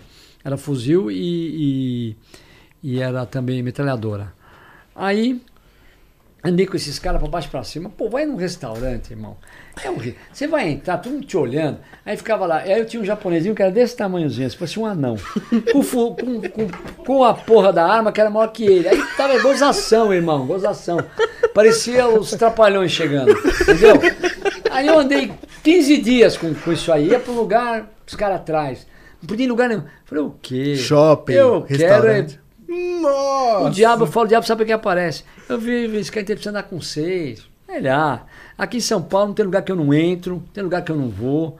Ando armado, ando armado, mas o cara respeita. Agora é o seguinte, se tiver que ser, você, eu vou andar com um monte de gente, isso é pra aparecer também, viu? Desculpa, pra aparecer. E eu saí fora e não quis mais. Tá, e até, até, até hoje aí, podia pedir lá na Assembleia, tem, tem, tem deputado lá que, que, que trabalhou, que trabalhou na polícia, que foi. Anda com segurança lá. Eu não ando com nada, porra. Ando eu. Eu e o meu, meu motorista é. Quando eu uso, que eu uso para fazer evento, o resto eu vou com o carro eu dirigindo. É, são PMs, andam comigo. Eu gosto, que os caras são enquadrados, entendeu? São pessoas treinadas. Esse meu trabalhou no choque, entendeu? Eu tenho uns dois, três PMs. E tinha um baixinho que morreu, que foi meu motorista durante quase seis anos de carreira. Ele não era polícia, mas porque ele era mais encardido que polícia. Aí dava uma, eu ando sempre com muita arma, deixava uma arma já com ele, é assim que a gente andava. Fizemos até um. Pegamos os ladrões debaixo da Praça Roosevelt, estava junto comigo. Mostra ele enquadrando, enquadrava direitinho. Chegava junto, pegamos os ladrões, estavam roubando e vieram também me roubar. Então eu acho que. Eu, eu, eu não gosto, acho que você tira a sua privacidade. Tem gente que tem muito dinheiro, tem que ter? Tem que ter. Quanto vale um filho de um milionário? Vale muitos milhões? Tem que ter. O cara pode andar de carro blindado, quer pagar, paga. Eu, eu, eu não gosto. Não gosto de carro blindado também. Não ando de Sério? carro blindado, não. Minha família não, eu não gosto. Entendeu? Então, acho que me sinto mal com o vidro. Não gosto de carro blindado. Primeiro que eu gosto de carro novinho, fica aquele cheiro de novo. Mandou blindar, o carro volta, um barulho na roda, barulho não sei aonde. Hoje a blindagem está muito melhor, mas na época ali atrás, nossa, hoje não, hoje é tudo moderno. Hoje os vidro vidros Dessa são Lapa. Hoje os vídeos já vem pronto, cara já coloca a manta. Hoje é primeiro mundo, hoje dá pra fazer. Mas não era assim. O carro saía, chegava a zero e saía todo torto. Parecia que tinha envelhecido 80 anos. Então era isso aí. É, hoje eu, eu tenho, eu tenho meu carro aí, ele é blindado porque é, às vezes é até convidado alguma coisa que a gente vai buscar pra trazer pro podcast aqui. Às vezes o pessoal mora numa quebrada meia feia e depois eu chego Mas você assim, vai com esse carro lá? Vou. Você tá corajoso. eu vi quando eu entrei, mas não vou falar nada. Eu só vou porque é blindado, pô. Senão não ia não. Mas chama, eu- mas chama atenção. Chama, É chama, um carro que chama atenção. Esse carro onde você anda chama atenção. chama. É que nessas motos que estão aí, né? Tudo moto de bacana, esse moto de ladrão, né, irmão? Ô, Juan, termina o podcast aí, eu vou... Você mostrou o seu braço pra ele? Não, não, não mostra não. Ele já viu, com certeza. Você viu a tatuagem dele? Eu vi um monte aí, mas tem tantas. Tem, é um coringa. Ah, Só que aí tem o Batman também, pô. É do, do, do filme, entendeu? tá bem. É o que filme é aquele, hein? Cavaleiros das Vocês foram Trevas. assistir aquele filme, aquele filme do Coringa, hein? Do novo. Nossa, é o novo. Filme forte, hein? Aí eu, eu, eu, por falar a verdade, eu gosto mais desse aqui. É? É, esse aqui, Cavaleiros das Trevas, é o que eu mais gosto. Fiz até a moto do filme também, ó. É o Red Ledger, né? Ei, meu irmão, no tempo que eu estivesse na rua, você toma tanto tapão na orelha. Sério, até uma tatuagem bem feita, assim. Exato que eu vou falar, que agora sou deputado, o cara não gostar, vou te falar, eu não viu mostrar uma cena essa semana do PM levando o cara do lado, segurando a algemada. Viram? Aí um, um polícia que trabalhou comigo, tá na polícia, ele me mandou assim, tô lembrando dessa imagem, tá aqui no meu telefone. Eu, me, alguma coisa tá me lembrando. Pô, quantas vezes eu pegava 10, 12 e lá pro distrito, os caras tudo pelo lado de fora da viatura, não dava pra entrar na viatura, principalmente os caras ligados a crack, vendia crack. Ia do lado de fora andando devagarzinho até a delegacia, não punha na viatura, não. Quantas eu fiz isso? Se tivesse essas merda aí hoje. Mas Tadinho cara, policial, né? Eu peguei o cara na Paulista e ele correr até o terceiro DP. Foi pro lado de fora, ladrão, vagabundo, foi pro lado de fora, junto na viatura, eu segurando ele até lá. Você hoje estava na cadeia. Às vezes eu não conheço. É, eu, eu, eu, eu, me sinto triste, às vezes, com esse negócio de direitos humanos, para um cara que tá roubando. É o direitos humanos. Eu acho que tem que respeitar. O cara eu entrou, respeito, se entregou, mas... se entregou, não tem que zoar ninguém. Tanto é que eu sempre tive muito respeito com o ladrão. Eu fiz muita negociação, cara refém, gerente de banco lá com arma na cabeça, tal, chega, a polícia chega, vira quem é refém? Vira a secretária, vira o gerente. Fiz várias. Ninguém vai encostar a mão em você, você vai sair, acabou, não tem que deixar zoar.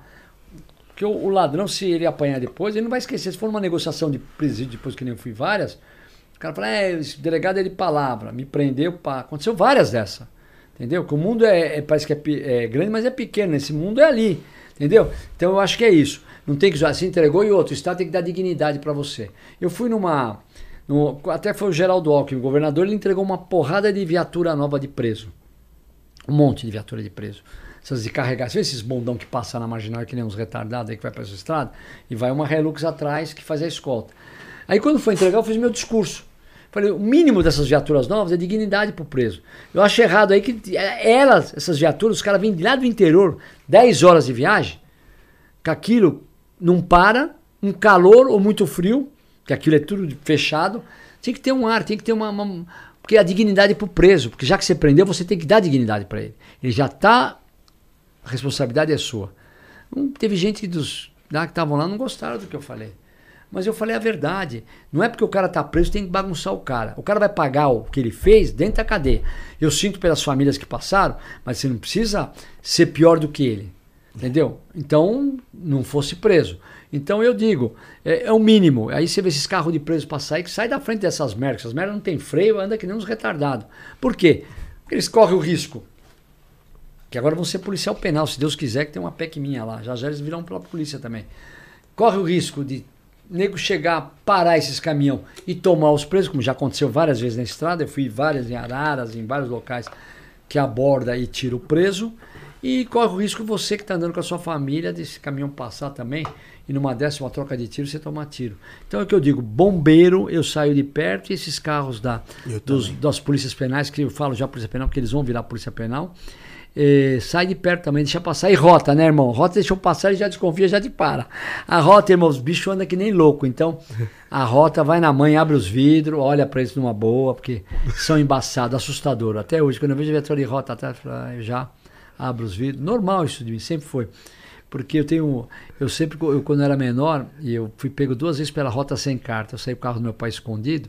Me pegaram duas vezes, uma na Rebouças e uma em Genópolis, ali que perto sorte, da hein? Logo Não, a rota duas eu, vezes. Aí, na época que eles matavam demais, que teve várias mortes, rota 66. Né? Isso faz 40 anos. Aí a rota era aquelas veraneios, irmão. Veraneio. Um Fuscão 1500 com seis amigos dentro. Seis num Fusca. Fugi dele. Você acha que fugiu? Pegaram, nossa. Então eu não. Eu sou o primeiro a falar: para, não tem que fugir. Para, desce, depois mostra quem é. Se continuar ó, querendo abusar muito, aí você toma as providências. Mas não vai, o cara vai te abordar, tá tudo certinho, ninguém vai ficar te zoando. A polícia, a polícia é profissional, entendeu? Um outro mané que, como todas as profissões tem, que se acha mais do que o rei. Mas você põe no lugar dele, acabou. Eu acho que se o cara não é ladrão, não é nada, ele der o papo reto, falar Acabou. de ideia, olha. Ó, seu polícia, é, sou um cidadão de bem, que nem quando me paro com as motos, né? Ó, encosto. é que essas suas motos chamam atenção. Você não viu o barulho delas, é, né? então imagina. Então você não precisa nem falar mais nada. O escape. ele não viu o escape de Scania que Nossa, mas faz muito barulho. Então eu, é, é, é, assim, é, de três em três horas eu tomava enquadro. Era complicado. Mas nunca prenderam meu documento. Não, porque a moto é em Nunca me zoaram. É porque o, Isso é educado. sempre Que a descia. pior coisa do polícia tem é aquele cara folgado, irmão. Aí já dá vontade de pegar, tomar dar um tapão na orelha já pra ficar esperto aqui. Que... Mas hoje, se fizer isso, você vai pra rua. E não tem o que fazer. Nós temos que respeitar. Mas tem uns caras que não merecem respeito, viu, É, tem uns Brutão? cara Vou te que falar é- uma coisa, hein? Olha, tem cara que nasceu pra infernizar os outros. Então você inferniza ele também. Olha o cachorro. Falou isso mesmo. Concordo. Vamos fazer a pergunta pra ele do, do novo cangaço, mano. Isso, quero perguntar pra você sobre isso aí, sobre esse novo cangaço, que é uma quadrilha de desde 1990, que o pessoal é especializado em roubar banco de cidades pequenas. Então, mas o que, que é isso? Isso é aquele. Por quê? É o novo cangaço que os caras falam, mas na verdade é o, o caixa eletrônico, né? Isso na minha. Eu, quando chefiei o- a divisão, a divisão do patrimônio, nós prendemos as grandes quadrilhas de, de inteligência, de caixa eletrônico. A gente pegava, a gente sabia as, as munições que eles geralmente eles davam muito tiro de fuzil.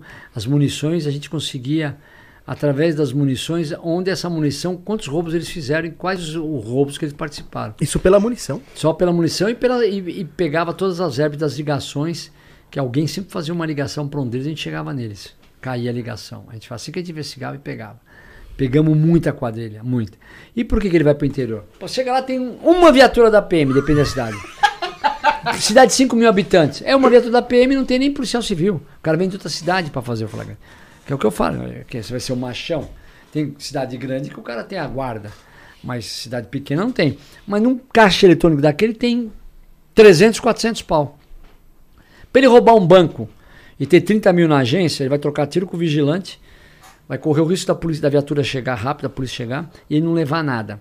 Se ele for estourar um caixa eletrônico dentro de banco, aí de, nu- numa cidade de São Paulo, vai ser difícil ele sair sem levar uns tiros também. Agora no interior não, ele ah, depende da cidade maior. Qualquer cidade, qualquer cidade, todo mundo se faz uso do que? Do caixa eletrônico. Todo cara da cidade vai lá tirar o seu dinheirinho. Então, qualquer caixa tem esse valor e eles sabem disso. Então, tem três, quatro caixas eletrônicos um do lado do outro. Mas numa cidade de 10 mil habitantes, ele com a PM, coloca a PM, mete uns cinco tiros de fuzil. Para um caminhão, como eles fazem? São quadrilhas preparadas. Ali não tem trouxa. PM vai até a PM chegar, eles já estouraram e levaram o dinheiro. É o que acontece. Pra- onde tem cidade que eu falo para os prefeitos, coloca eh, circuito de monitoramento, onde tem monitoramento, os caras não vão. Porque eles veem que é monitorado, chega rápido, dá para saber.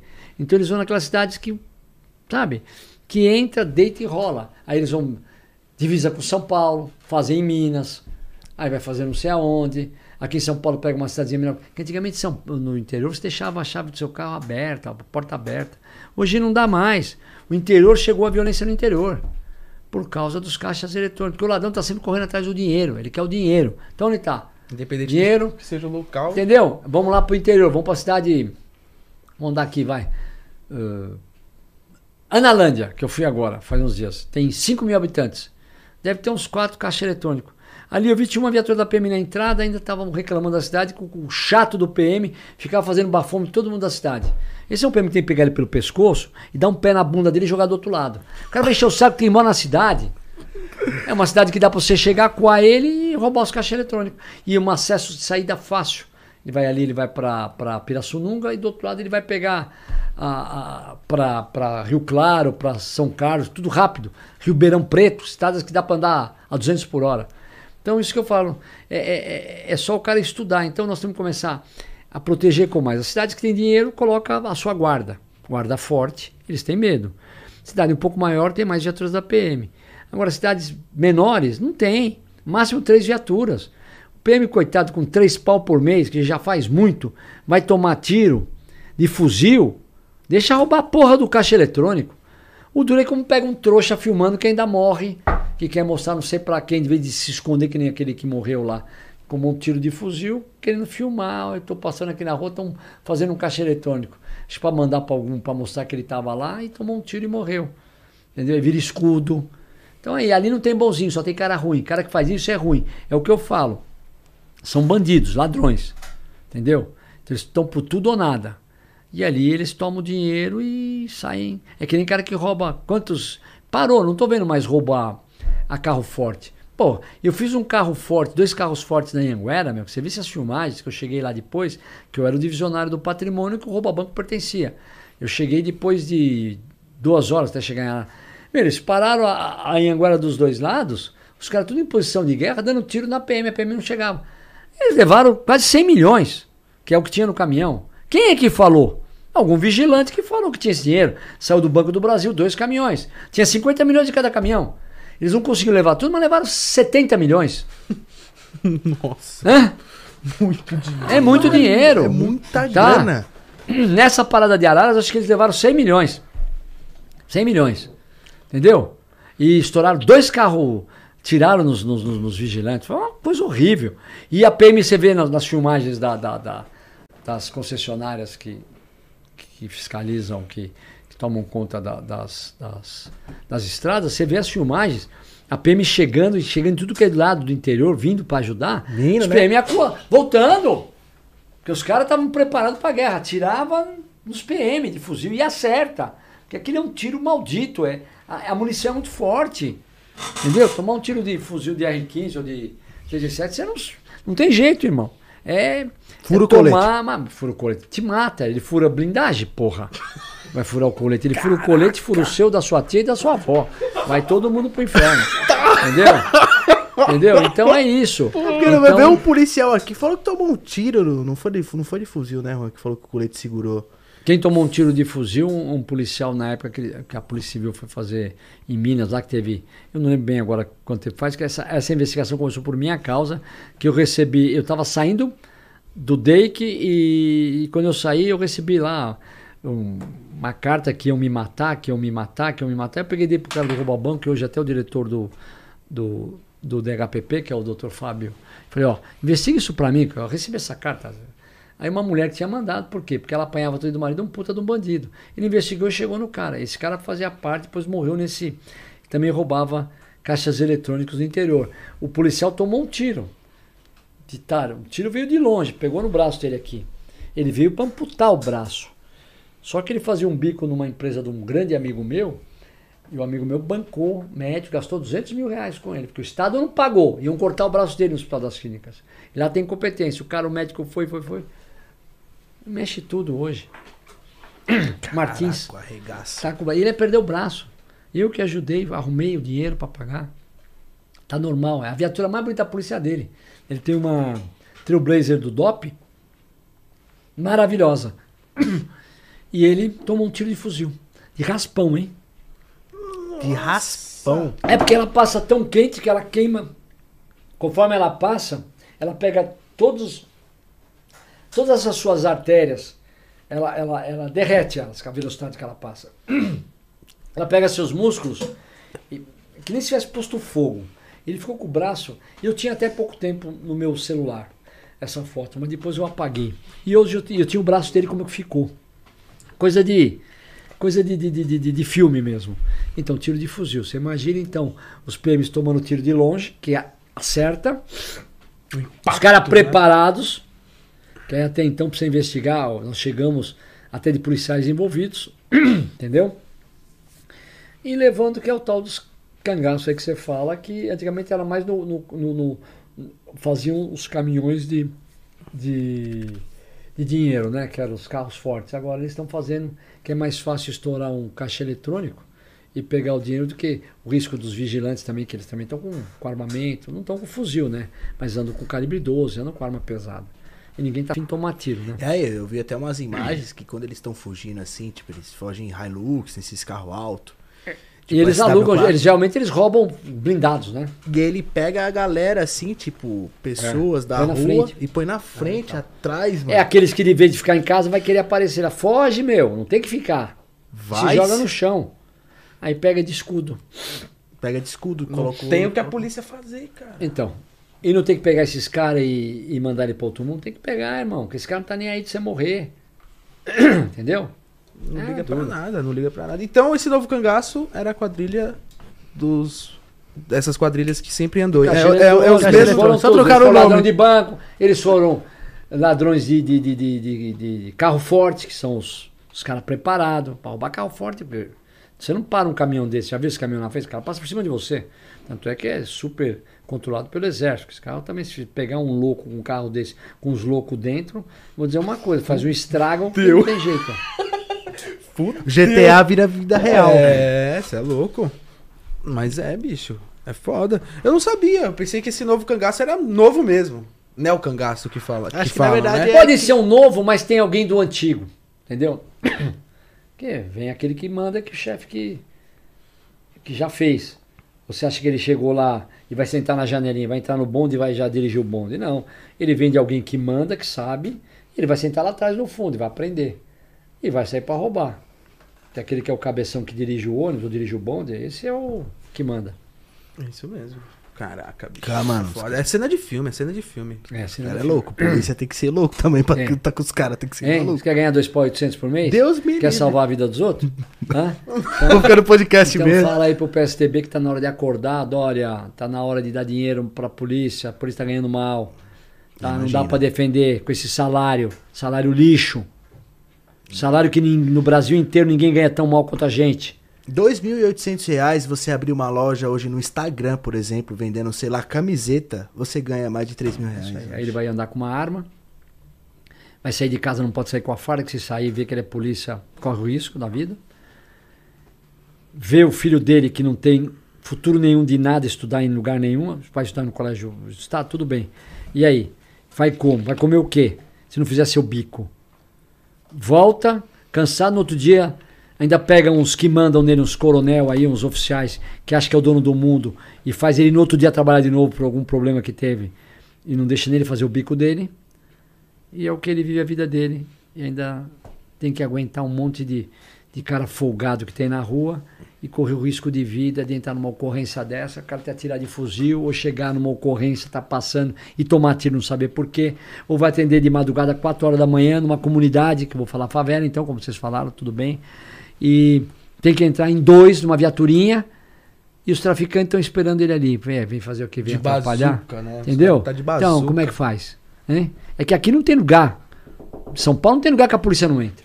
Aqui não tem. No Rio de Janeiro pode ter, aqui não. Que a polícia entra em qualquer lugar. Já aconteceu de um fato de um motovlog na época, há uns seis anos atrás. Motovlog é que tem tipo moto que nem eu, coloca uma câmera no capacete e sai gravando. Um monte de gente faz isso. né? Roubaram ele e levaram a moto dele lá pros Pimentas. Lá pro Você, de bairro Guarulhos. Pimenta Guarulhos. Ele disse que a polícia não entrou pra, você, pra resgatar a moto dele. Olha, a polícia não entrou primeiro.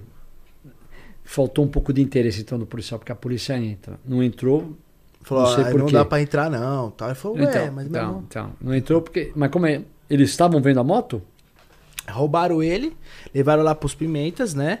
E nisso, ele ligou pro seguro. Essas motos de hoje em dia, minha, tem rastreador Deixa a pra ficar mais esposa ouvir falar que eu tô aqui, que ela tá me ligando, ó, tô aqui. Não pode, vai, hein? Ó, tô aqui, tá bom? Tô aqui ao vivo, não dá pra falar, tá bom?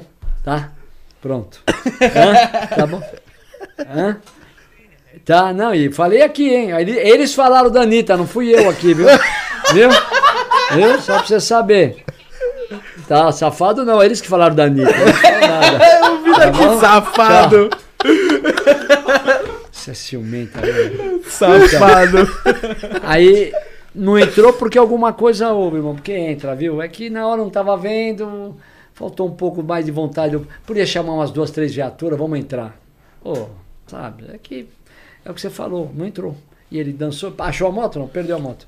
É, aí eu não sei o que, que, o que que houve. E aí ele ligou pro seguro, o seguro acabou pagando a moto dele, porque diz ele que a polícia não entrou e nem o pessoal da seguradora também. É, aí eu não vou nem entrar nesse assunto, mas pode ter acontecido sim. Eu não ia mentir por quê também. É, É. então, eu não. É que eu, eu, eu falo, e os- as pessoas que me conhecem, os policiais que a gente tem aí, não tem lugar que a gente não entra. E o Nico vive falando isso em entrevista dele. Aqui em São Paulo ficou famoso o Marcola, hoje está desse tamanhozinho, entendeu?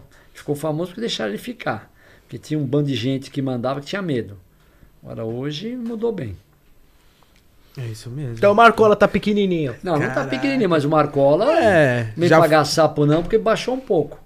Porque é, é, o Fera, né? Depois que mandaram ele pra lá, eu não vi mais falar nada dele, não, não tenho ouvido falar nada. Então se não tá falando nada, por quê? Porque não tem acesso. Porque Mas é fecharam as torneiras. Quer acabar com o crime organizado, acaba com o dinheiro. É isso aí. Ele é um dos que deve ter tomado um ferro aí. É, você falou como que é o, o presídio federal. Eu fiquei até. É, mas nós temos aqui também em Prudente e em Venceslau dois iguaizinhos.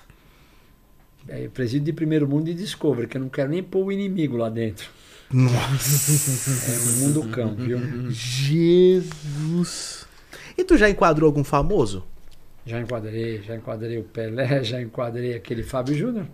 Fábio Júnior, eu parei ele na, na República do Líbano. Um cara dirigindo, o cara tava todo turão dirigindo, aí você com a viatura do lado. Falei, para, encosta aí, senhor, eu quero ver o documento do carro. Aí eu fui, o cara tava, me deu o documento assim, ó. Aí eu olhei assim do lado, o cara sentado, falei, é o Fábio Júnior? ele, ele fez assim, né? Aí, tá aí o documento tudo certo? Mandei embora. Agora do Pelé foi mais gozado, porque o Pelé é o seguinte, o Pelé tava ali, o Pelé, não sei se tem esse apartamento, mas ele morava ali próximo ao Dante Alighieri, vocês conhecem ele, o Dante? É, Casa Branca, Pamplona, ali no, no Jardins. Ele tem ele, o prédio dele, o túnel da 9 de julho aqui embaixo, você vem, eu esqueci o nome daquela rua, é a Rua do Dante mesmo, é um prédio do lado esquerdo. E ali, às vezes eu andava lá, porque fica uma porrada de menino de programa. Os caras passam lá, pegam os caras, os caras roubam as pessoas. Ali naquele, naquela região. Parou agora, mas no meu tempo então eu infernizava ali. Eu andava com viatura direto. Peguei ladrão lá, assaltante. E aí eu vi um cara dentro do carro com a cabeça inteira para dentro e o corpo para fora. falei, ó, o cara deve estar tá acertando um, um para sair, né? Com alguém com o carro parado. Mas não era. A mulher estava sentada do lado esquerdo e estava deixando ele. Só que antes dele sair do carro, ele voltou para conversar com a dentro do carro, ficou com a bunda pro lado de fora da rua e conversando para entrar no prédio dele. Eu entrei já falei, pô, isso aí deve estar tá acertando um programa. Ah, desce aí, mão pra cabeça, a viatura.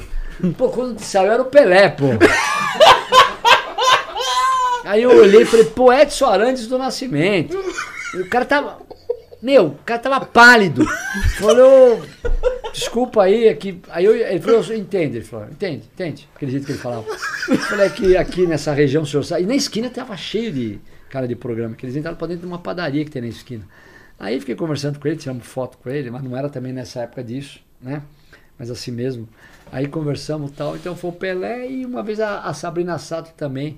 Aí foi o grupo inteiro, quis trocar o pneu do carro dela, que furou na 23 de maio, e uma viatura viu. Falou, tô aqui trocando um pneu, doutor, encosta aqui, ouve a viatura tal, tal. Aí quando falou Sabrina Sato, foi gente até do inferno lá pra ver. A mulher ela tava indo pro pânico.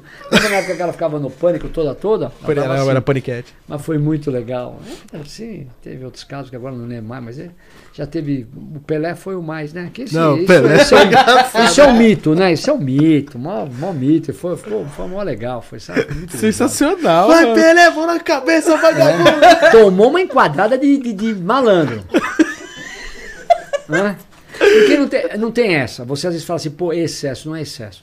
Você não sabe quando o diabo vai aparecer para você. Você tem que ir pra tudo. Aí você vê que tá tudo bem, baixa a arma. É, fica me apontando a arma. Eu não sei quem é você. Eu não vou morrer. Melhor vou tua família chorar do que a minha. Então você enquadra, viu tudo bem?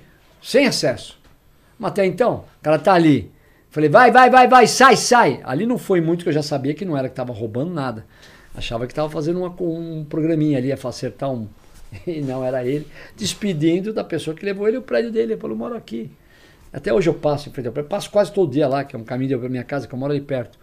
E, e eu pego e vejo esse prédio que tem, até tem uns, uns negócios vermelhos. Eu não sei, acho que ele mora no Guarujá, agora não mora mais lá.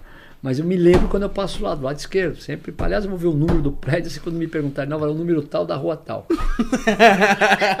pra não esquecer mais, esquece. eu fiquei imaginando o Pelé sendo enquadrado. Eu, eu acho que eu ia rir, tá ligado? Se fosse o polícia, eu ia rir. Ele tava no auge. Nessa época, acho que ele tinha acabado de. Tava com a Xuxa ainda um pouco. A Xuxa ele era jogador de futebol quando ele tava com ela? Puta Ou ele já não era? Não ele não lembro, tava jogando não mais. Não então eu não sei, eu acho que não era mais, ele só levou ela pra. Ele tava acho que o Pelé nunca saiu do auge, né? Não, nunca. Nunca. Não, mas é, era uma época rei, que ele né? tava muito na época da Xuxa, ele tava aparecendo em tudo que é lugar. Agora ele tá doentinho. Entendeu? Hoje ele não tem mais. Né? Hoje ele tá, já não consegue andar tanto, já não tá com a. Porque também tá com uma idade, mas ele, naquela época, ele era. Tava aparecendo em tudo, né? Pô, Globo, ele jogava até futebol ali comigo, na, fazia uma pelada ali. É, eu vi alguns cortes, é, doutor Olim, pra, pra gente finalizar, que a gente já, pô, já já tá seu ligando, tempo hein, irmão? pra finalizar, sobre alguns delegados falando sobre o Pedrinho Matador. Inclusive até o da Cunha comentou sobre ele e falou que é mentira que ele matou 100 pessoas, mais de 100 pessoas. Eu, eu, não, eu não posso entrar nesse assunto porque eu não sei muito, não estou muito a par desse assunto, entendeu? Desse Pedrinho Matador. O da Cunha falou o quê? Que ele não matou? É, o da Cunha falou que ele não matou, não, que é mentira E dele. quem falou foi ele que matou sempre. Ele falou. Ele falou. É, é, depoimento dele. Bom, primeiro eu não entendi o cara que não fala que mata, que você vai, vai assumir 100 mortes. Em todo caso, eu acho que alguma coisa ele fez. Porque ele é famoso, todo mundo já ouviu falar desse Pedrinho Matador. E o da Cunha fala que ele não matou. Então aí nós vamos ter que fazer o da Cunha. O que, que você investigou para saber se ele matou ou não? Alguma coisa deve saber. E se o Pedrinho Matador quis aparecer, então ele deve ser meio. Deve ser boa da cabeça, porque o cara. Geralmente o cara fala que não fez nada, né? Tô aqui. Já fiz de É, tudo, o mas não Matador é o contrário. É sempre assim. Ele é não é meu. Essa eu não devo. É sempre assim. Essa eu não devo. Então eu não posso te explicar, não posso nem entrar nesse assunto com você, porque não é um assunto que eu, que eu tô por dentro. Então, se eu não tô por dentro, eu não falo. Certíssimo. É, esse Pedrinho Matador é o contrário, ele fala tudo.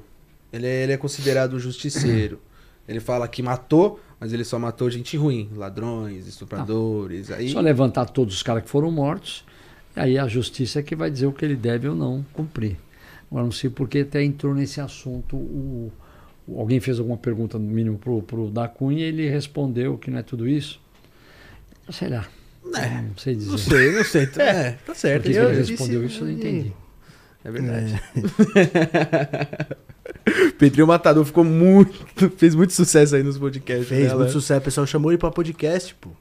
É. Eu não, eu não vou chamar o Pedro. O pessoal falou, ô Alan, traz o Pedrinho Matador. Eu falei, ô, bandido, matou cem, cem e poucas pessoas. Tá doido, rapaz. Aqui é lugar de Capaz de gente ficar boa. nervoso matar vocês, hein? É, você é louco. Esperar aqui com a facote na mão. Até pra trazer tem que saber quem, irmão. Hoje não Ah. tá na brincadeira, não. Acho que tem que trazer gente aqui. Tem muita gente que pode trazer coisas, assuntos interessantes Sim, pra acho você, que- principalmente. E o pessoal gosta de ouvir, o pessoal quer perguntar, o pessoal às vezes não tem essa. O dia a dia que pode ter uma pessoa para perguntar ou para falar, não famoso, que eu não sou porra nenhuma famoso, mas trazer pessoas importantes. Aí, e aí tem uma hora você tem que convidar aí um político mais famoso e trazer aqui, que é bom. Tem que trazer o. Dória aí, que é É, legal. vamos Acho que ele trazer, vem, sim. viu? Ele vem. Vamos trazer sim, Traz, com certeza. Traz o, traz- o Bolsonaro não vem porque é presidente da República, já está num patamar, mas um o governador é capaz de vir, traz aí um secretário de segurança, traz um, um médico que é desse que está ajudando outras pessoas. Eu acho que é importante isso aí, a população tem que saber quem é quem. E pode ter certeza que geralmente alguém está fazendo alguma coisa por você. E faz sim porque tem que fazer, porque ganha para isso, mas também faz porque gosta. E agora nas eleições, já que você entrou nesse assunto, pra gente finalizar de verdade mesmo. Lula, Bolsonaro ou. Mas Lula não dá, né, irmão? Ah, eu presidiário. não não, sei. chamo nem Lula, eu chamo ele de presidiário. Lula não dá, né, irmão? Lula não, só se eu tiver. Não, não dá. Lula Não, eu tava vendo aí na, na- televisão fora. que ele tá com 47%. É, não sei, essas pesquisas de Folha de São Paulo, nem li Folha de São Paulo. Nossa, mas, Folha de São Paulo é entendeu? eu tô complicado. fora. Esses caras aí estão fora. Fora Lula, de tô São fora. Paulo tem que ser. né? Posso falar? Eu, eu, eu, eu não acredito. Eu acho que o, o- o Bolsonaro tem aquele legado dele que é forte. Tem aí chegando o seu Sérgio Moro aí com não sei com 11%. Tem o Dória que agora é candidato a presidente. É. E vamos isso. ver aí quem vai escolher. Eu, eu votei no Bolsodória, né? Eu falo, votei como Dória também, usou o seu Bolsonaro para se eleger, tem que saber disso. Eu ia fazendo campanha na última nas ruas, os caras me perguntavam, feira, feira livre, a coisa mais gozada é você andar em feira, né? Os caras passam pra mim. E aí? Era assim que ele fazia, né? Tá com ele? Vou votar em você. Se falasse que não tava, ó, tô com o Geraldo Alckmin, acabou, irmão. Tô com a Batina, dançou. Ninguém ia votar. Era ele, era ele foi o que aconteceu. Foi bem votado. E muita coisa ele não fez pelo Brasil porque não deixaram. E agora tem o Dória, um bom gestor, mas pegou um pouco na, na pandemia. Eu acho que ele abusou um pouco, eu falo isso. Acho que ele é o pai das rei, pai da vacina foi ele. Ele foi o primeiro lá atrás que fez essa vacina. Sempre. Então ele tem que ser o pai da vacina. Só que tem muita gente que quebrou por causa dessa. Tem que fechar, tem aquele jeito autoritário que ele. Eu não acho que morreu do mesmo jeito e está todo mundo na miséria e na fome. Então eu falo, acho ele um, um cara gosta das coisas bonitas, certa, gosta, sabe administrar, mas falta um pouco de humildade. Na vida é assim, né, gente? Isso que o Bolsonaro tem mais. Bolsonaro senta aqui com você, ele come um sanduíche daquele jeito dele e você vai adorar estar do lado dele. Entendeu? Dória já é diferente, é mais almofadinha, né? Dória é cada um mais- é na sua. Esse Moro é um idiota que eu nem sei quer que eu não gosto dele. Entendeu? Eu não gosto dele. Eu voto até capaz de votar no Lula e não votar nele. Entendeu? Achei ele um arrogante, metido, aproveitador, sabe? Fez que fez, foi bom, pois ah, ele foi lá, fez. Só que fez tudo falcatruas, juridicamente errado, junto com esses delanhol da vida dele, esses procuradores que participaram desse jeito de, de fazer, o cara fazer é, delação premiada, ou você faz, ou prende a sua filha, eu prendo o seu irmão, ou prendo a sua mãe. Foi assim que eles fizeram, e os caras fizeram delação. Então acho que não é assim que funciona a justiça. E eles vão pagar por isso, é certeza. Tanto é que são todos candidatinhos para ter foro privilegiado. Um é ele, o outro é a mulher dele, o outro é esse Delanhol e da vida aí. Então acho que nós vamos ter uma briga boa e que vence o melhor. Entendeu? Que vence o melhor. Que o Bolsonaro consiga trabalhar, que o Dória vai numas pesquisas, suba nas pesquisas, mostre que ele é um bom gestor, entendeu? Que esse Moro morra afogado e que o Lula morra enterrado. Poucas. É isso. Também acho, concordo contigo. Eu acho que, sei lá, é, política é uma parada que eu não gosto de conversar muito, porque sabe como é que é, né, Juan? O YouTube é muito pesado. Você não pode conversar em política nos bares da Vila Madalena, que você tá ferrado, né, irmão? Não, Ali, bonitão, ali não dá. não dá. Você falar que. Eu nem lá eu passo. eu também não. Não dá.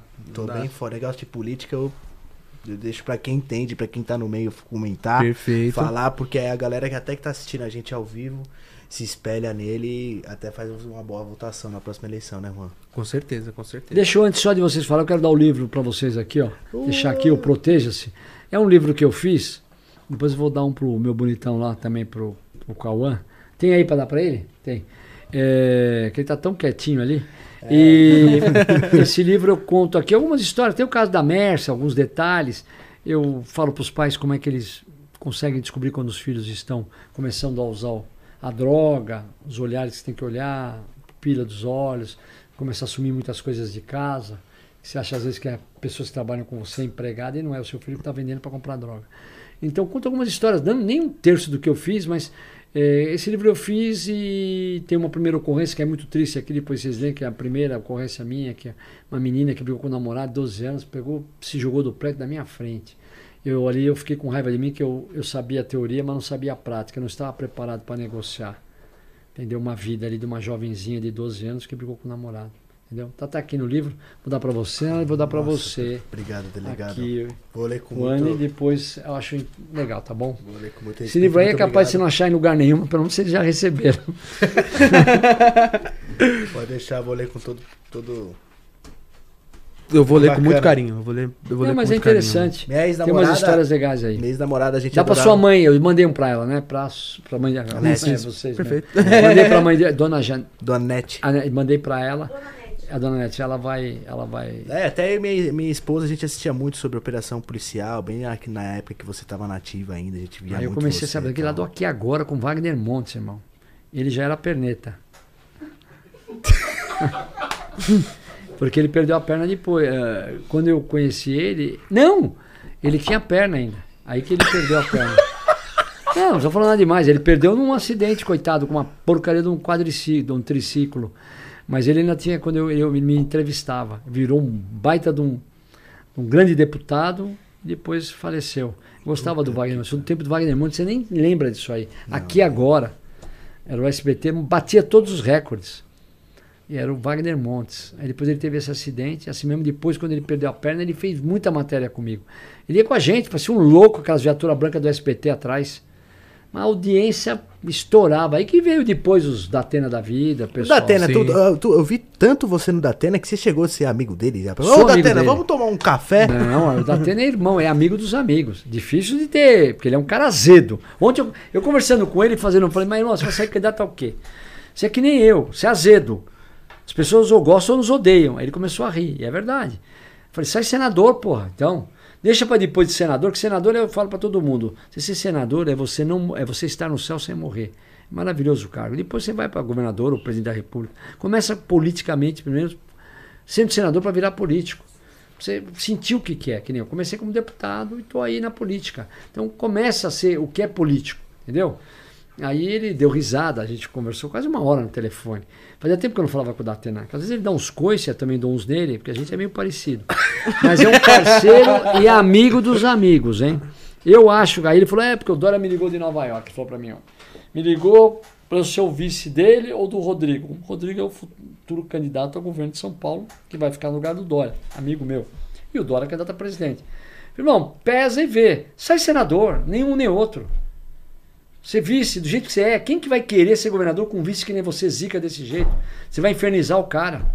O Datena é zica. Hã? Não, ele já falou para mim, se o, não, ele falou para mim ontem. Eu já acerto com o governador, se eu for vice do Rodrigo Garcia, eu quero. Então, a primeira coisa, o compromisso. Quantos por cento de aumento você vai dar para a polícia? Já começa assim, irmão. Quem vai querer um vice do seu lado assim? Acho do cacete. Para nós é a melhor coisa do mundo. Mas não é a realidade. É diferente. Entendeu? Ele vai fazer um compromisso. Já falou, não, eu, tenho. ele falou que ele tinha. Como é que ele falou? Que ele já tinha alguns compromissos. Não é compromisso que ele tem compromisso, mas ele ia fazer. É, o, o governo dele e em cima, o primeiro seria o aumento das polícias, que não dá para ficar mais sábio, porque todo ele ouve isso, ganha mal, ganha mal, ganha mal. É verdade. Entendeu? Então, mas será que o cara vai já assumir, ah, vamos dar tanto que o Datena quer? Aí começa. Então, sabe, não é fácil, mas esse é um primeiro compromisso, é compromisso dele mesmo, com ele. Se fizer, é o meu plano de governo. Primeiro plano de governo dele, aumento para os polícias. O funcionalismo público, o que for, mas hoje é a polícia que está pegando mais, que trabalhou o tempo inteiro no, no, no, no, na Covid. Ela e a saúde, que merece. O resto ficou em casa. O resto do funcionário público ficou em casa recebendo. Que não recebeu você, seu pai. Que se não fosse trabalhar não ia receber. Não. Eles recebiam o salário integral no final do mês. Em como casa. eu, como político. Entendeu? Então é isso. Então é esse compromisso dele, esse é o, é o, é, é, é o plano de governo dele. Então ele falou para mim. Eu comecei a debater que achei o cara. até na vice do Dória, já vi ele escrachando o Dória ao vivo.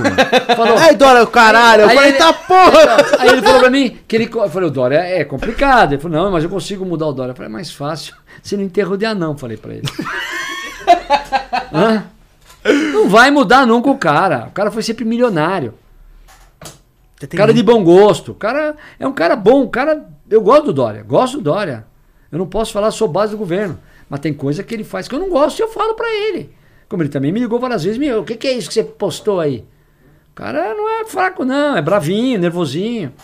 Pequenininho, bravinho, Mas, fofinho. Entendeu? Então o Datena é complicado. Agora o Datena é aquilo que eu falo, ele é amigo dos amigos. O Datena é amigo dos amigos, mas é também um, às vezes é bipolar, às vezes é. Vezes é umas brigas comigo em Yoko do nada, porque eu, eu, eu, deu, eu falei com ele, falei com a Record, falei com a Globo, falei. Uma coisa que eu falei diferente na Globo, não falei para ele, que ele nunca me pediu nada assim, ó, quero. Ô, delegado Olim, passa primeiro para mim. Nunca, nunca. A Globo me pediu, ele nunca pediu. Aí ele vinha, meu, um veneno, uns esculachos, irmão. Que nem meu pai dava, pô. Mas então você tem que ser, saber conviver com a pessoa. É. Entendeu? Então, um dia eu falei pro Datena, Datena, irmão, é o seguinte, quanto maior a amizade, maior a cerimônia. Nunca nenhum dos nós dois vamos ter problema um com o outro. Então vamos fazer uma cerimônia na nossa amizade. Sem problema. É como eu falo. Todo mundo na mesma onda, mas cada um na sua prancha. Você nunca vai ter problema com ninguém. Aí você entendia ele, você, ele te entende também. Você vê quando ele tá é, tá meio ah, bravo, você fala, ah, deixa... muito ontem. Ah, três dei, dias... Falei, irmão, nós somos igual. E é verdade. Eu me dei bem na política, porque tem assim. Às vezes eu chego lá, xingo o cara, o cara passa, puta, eu gosto do jeito. Aí pega uns caras falsos 3 dólares, irmão, que não. 3 dólares que você não vai achar nunca, que é uma falsidade. Não dá para ter cara falso. Você fala o que você sente. Às vezes você pode pagar. Mas seja uh, humilde e pedir desculpa. Eu já pedi várias vezes desculpa por ter errei, desculpa. Foi cagada minha. Me, Me aceita a minha desculpa. Olhando no seu olho. Mas tem cara que não vai nunca pedir desculpa. Ele é o dono do mundo. Não tem mais dono do mundo, irmão. Eu vou falar que tem uma menina aqui, mas ele também é dono. Vai ter sempre um cara que vai ter maior que o seu. Não adianta. Então não venha aqui achar que você é o. Né? Você entendeu? É Com certeza. Não, a gente tá conversando aqui, a gente olha no olho. Tem gente que não consegue nem olhar no olho, pô, pra conversar. É verdade, é verdade. A gente fala com a gente assim, ó. isso, é, beleza? isso é moeda de 3 dólares, mas existe é. moeda de 3 Não, então é um falso do cacete. É um Tem que olhar, olhar no olho. Né? Aí a gente sente a firmeza. É verdade. Ô, Alan, eu queria fazer aquela pergunta lá sobre. A mulher do cara já tá ligando pra ele, É, não, é a última. Ó, que zica, né? Não vai dar pra dar Pelé hoje. Porra. Tamo ao vivo, pô. Não, Nem se fosse Pelé, né? gravado. É brincadeira. Mas é verdade, mas que zica, hein? Pois é. Então, por que a carne tá cara e a gasolina tá lá em cima? Por quê? Aumentou demais, né? E agora a carne não está sendo mandada para fora? Parece que a carne não estão comprando fora porque a China parou de comprar e diz que os Estados Unidos também pararam de comprar. Isso é uma sacanagem. A carne devia baratear, já que vai ficar aqui. Mas o Brasil é muito forte. A gasolina não é só aqui que está cara, no mundo inteiro está cara. O mundo inteiro está cara. O mundo inteiro a gasolina subiu demais depois da pandemia. Entendeu? Então não é só o Brasil. Então eu acho que assim, você vai me dizer, ah, os impostos são altos, são altos. Vamos baixar os impostos? O- o- parece que o Bolsonaro fez agora aí, aprovou que São Paulo vai perder 7 bi. Ia ter um aumentinho a polícia que eu sei que ia ter. Aí já veio com essa conversa agora o governo de São Paulo, ah, nós estamos perdendo 7 bi de arrecadação do CMS. Pô, vamos arrecadar. O Estado não tem que ganhar muito em cima da população. Ela tem que dar para a população e ganhar para pagar suas contas, não de ganhar. Então a Petrobras são bilhões que ela tem em caixa. Eu não vou discutir isso aí, se ela tá, é, o mercado é certo, senão ela vai. Mas eu acho que está na hora de ele meter mesmo o dedo nessa Petrobras, mandar esses caras ganham sal- salários altíssimos. Nós não ganhamos um terço do salário que ganha o presidente da Petrobras, com todas as mordomias que tem, e aqueles funcionários que trabalham lá. Então nós vamos começar a cortar então na carne, vamos ver se a gasolina baixa. E a carne, a, a- a carne é, é- é mercado. É mercado e é como diziam, né? Que na época do Lula comia-se carne, hoje se come ovo. E é com isso que as pesquisas estão subindo com ele. E na verdade é uma mentirada que ele bancou e acabou com o Brasil. E aí, o Bolsonaro, querendo ou não, ele entrou num- numa hora que o Brasil, tipo. Tá, entrou na. No, Tava entrou no fudido. momento pandemia, errado. Entrou no pandemia momento fechando errado. tudo. Entrou no momento A pandemia ah, mudou o mundo, né? A pandemia adiantou 10 anos. Hoje os caras que tinham uma pancada de escritórios para alugar, hoje está tudo vazio. Hoje a pessoa fica em casa, fica no, no virtual. É o que ia ser daqui não sei quantos anos, a pandemia fez ser já. Entendeu? Não é verdade? Hoje tem reunião virtual, melhor que você encontrar com o cara, né? Vai lá no, no escritório do cara, tem que pagar estacionamento, estacionamentos vazios. Eu vou, moro, eu trabalho no escritório na Avenida Paulista, eu vou comer no, no restaurantinho ali lá no barzinho, comer um arrozinho, um feijão. Eu não vou comer porque tá vazio, porque, porque não tem mais esse cara para comer. Ele fica em casa. Entendeu? Essa é, a Verdade. realidade. Fica assim no Rede Globo lá, sabe? Liga, liga a webcamzinha, plum, já era dentro de casa. Não acabou. Põe o tá terno só trabalhando- aqui, ó. E embaixo tá de cueca. É, tem gente que trabalha só com notebook em casa numa mesa. É. Coloca o terno só da parte Mas de é o que cima aconteceu. acabou. Hoje é tudo eletrônico, também os advogados, manda tudo eletrônico. O juiz já recebe do outro lado. Esses então não saem para lugar nenhum, ficam lá direto. Esses então são altos salários, né? Mas se você não correr atrás, você não vai ganhar o teu. Não vai poder pôr esse amendoim aqui se você não correr atrás. Não vai poder andar com essa moto, o carro que você tem, porque você trabalha. Agora o outro vem o salário todo mês. E vai chegar, se ele saiu ou não saiu, o salário vai chegar do mesmo jeito. Décimo terceiro, salário paletó, salário não sei o quê, e assim vai. Bom, é, É isso, isso.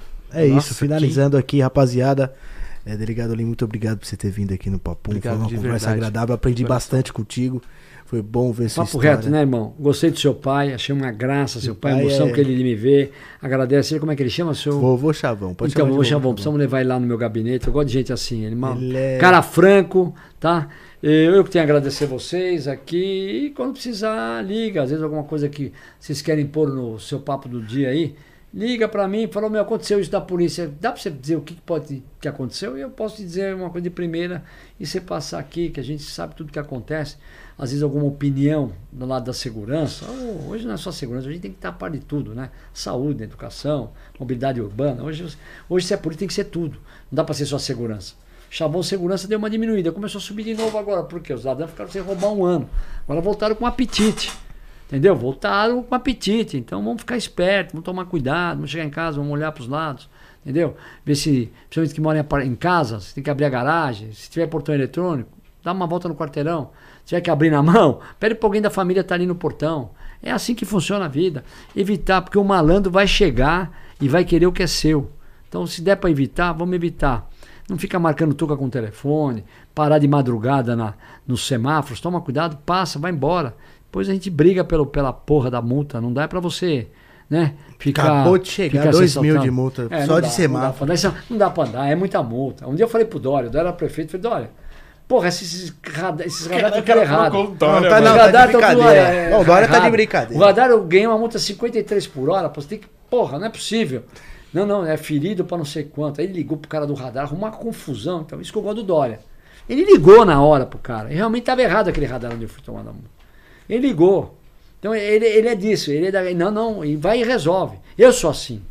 Eu sou assim. Hoje um cara foi me pedir um favor lá na Federação Paulista de Futebol, do interior, porque é pro time dele para jogar, uma mão de obra do cacete. Eu liguei na hora pro Mauro Silva, que é aquele jogador de seleção brasileira. Mauro, você que toma conta, atende o prefeito aí, atende o, o, o cara do time aí de uma cidade de Santa. Vargem, da onde é mesmo? Vargem, Vargem do Sul, né? Bom, é o interior de São Paulo, uma cidade de 5, 10 mil habitantes. Já liguei na hora. Se você quer ajudar, você faz na hora, não fica enrolando.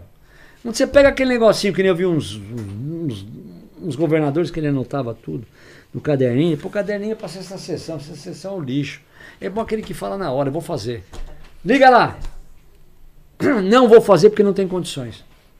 Então tem assim. Então na federação, por quê? Porque eu sou presidente do Tribunal de Justiça Esportivo da Federação Paulista de Futebol, ligado ao futebol. Que nem agora. Hoje me ligaram, pô, eu tô querendo o jogo do Grêmio. Tá lotado.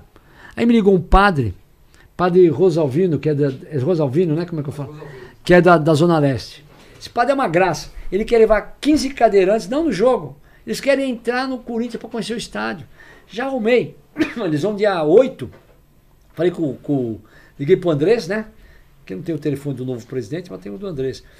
Vai montar um esquema, o padre vai levar, e se der, eu vou lá também.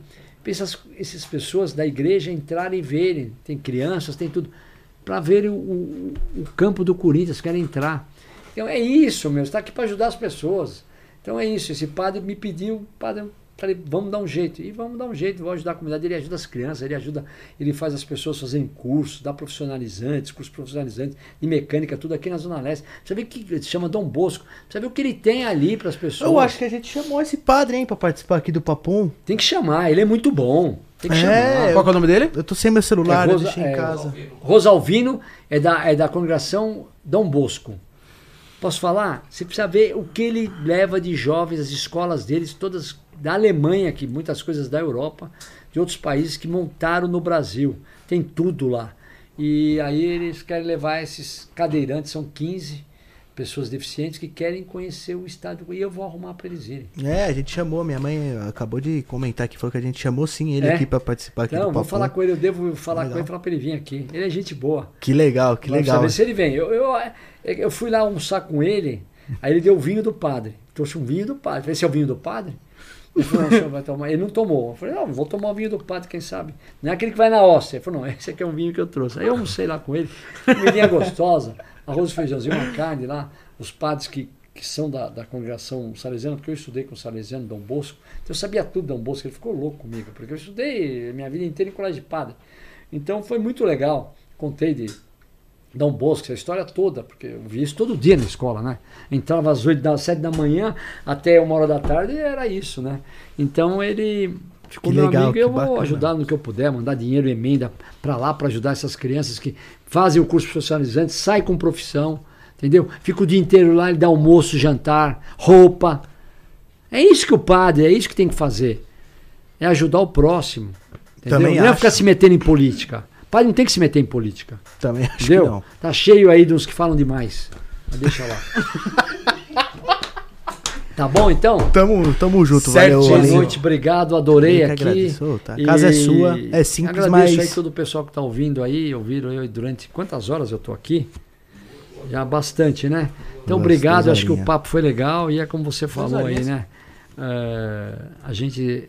É papo no barraco. É isso aí. É, papum aqui. Só chegou. papo, só não tô vendo o barraco aqui, mas o papo. Bom, é pra entrada aqui não parece barraco, mas é. Ah, papo no barraco. Mas é esse, esse- mas é que é um barraco mesmo, é que esse teto aqui é de isopor, por exemplo. É de isopor. É o barraco de plástico. É, Tá bom. Diferente. O E barraco o- não é feito de madeirite, o o daqui e o é de Caon aí, hein, plástico. bonitão? Obrigado por tudo aí. Então é isso aí, rapaziada. Tamo junto. Se, eh, se inscreva no canal de cortes que tá aí na descrição, tá bom?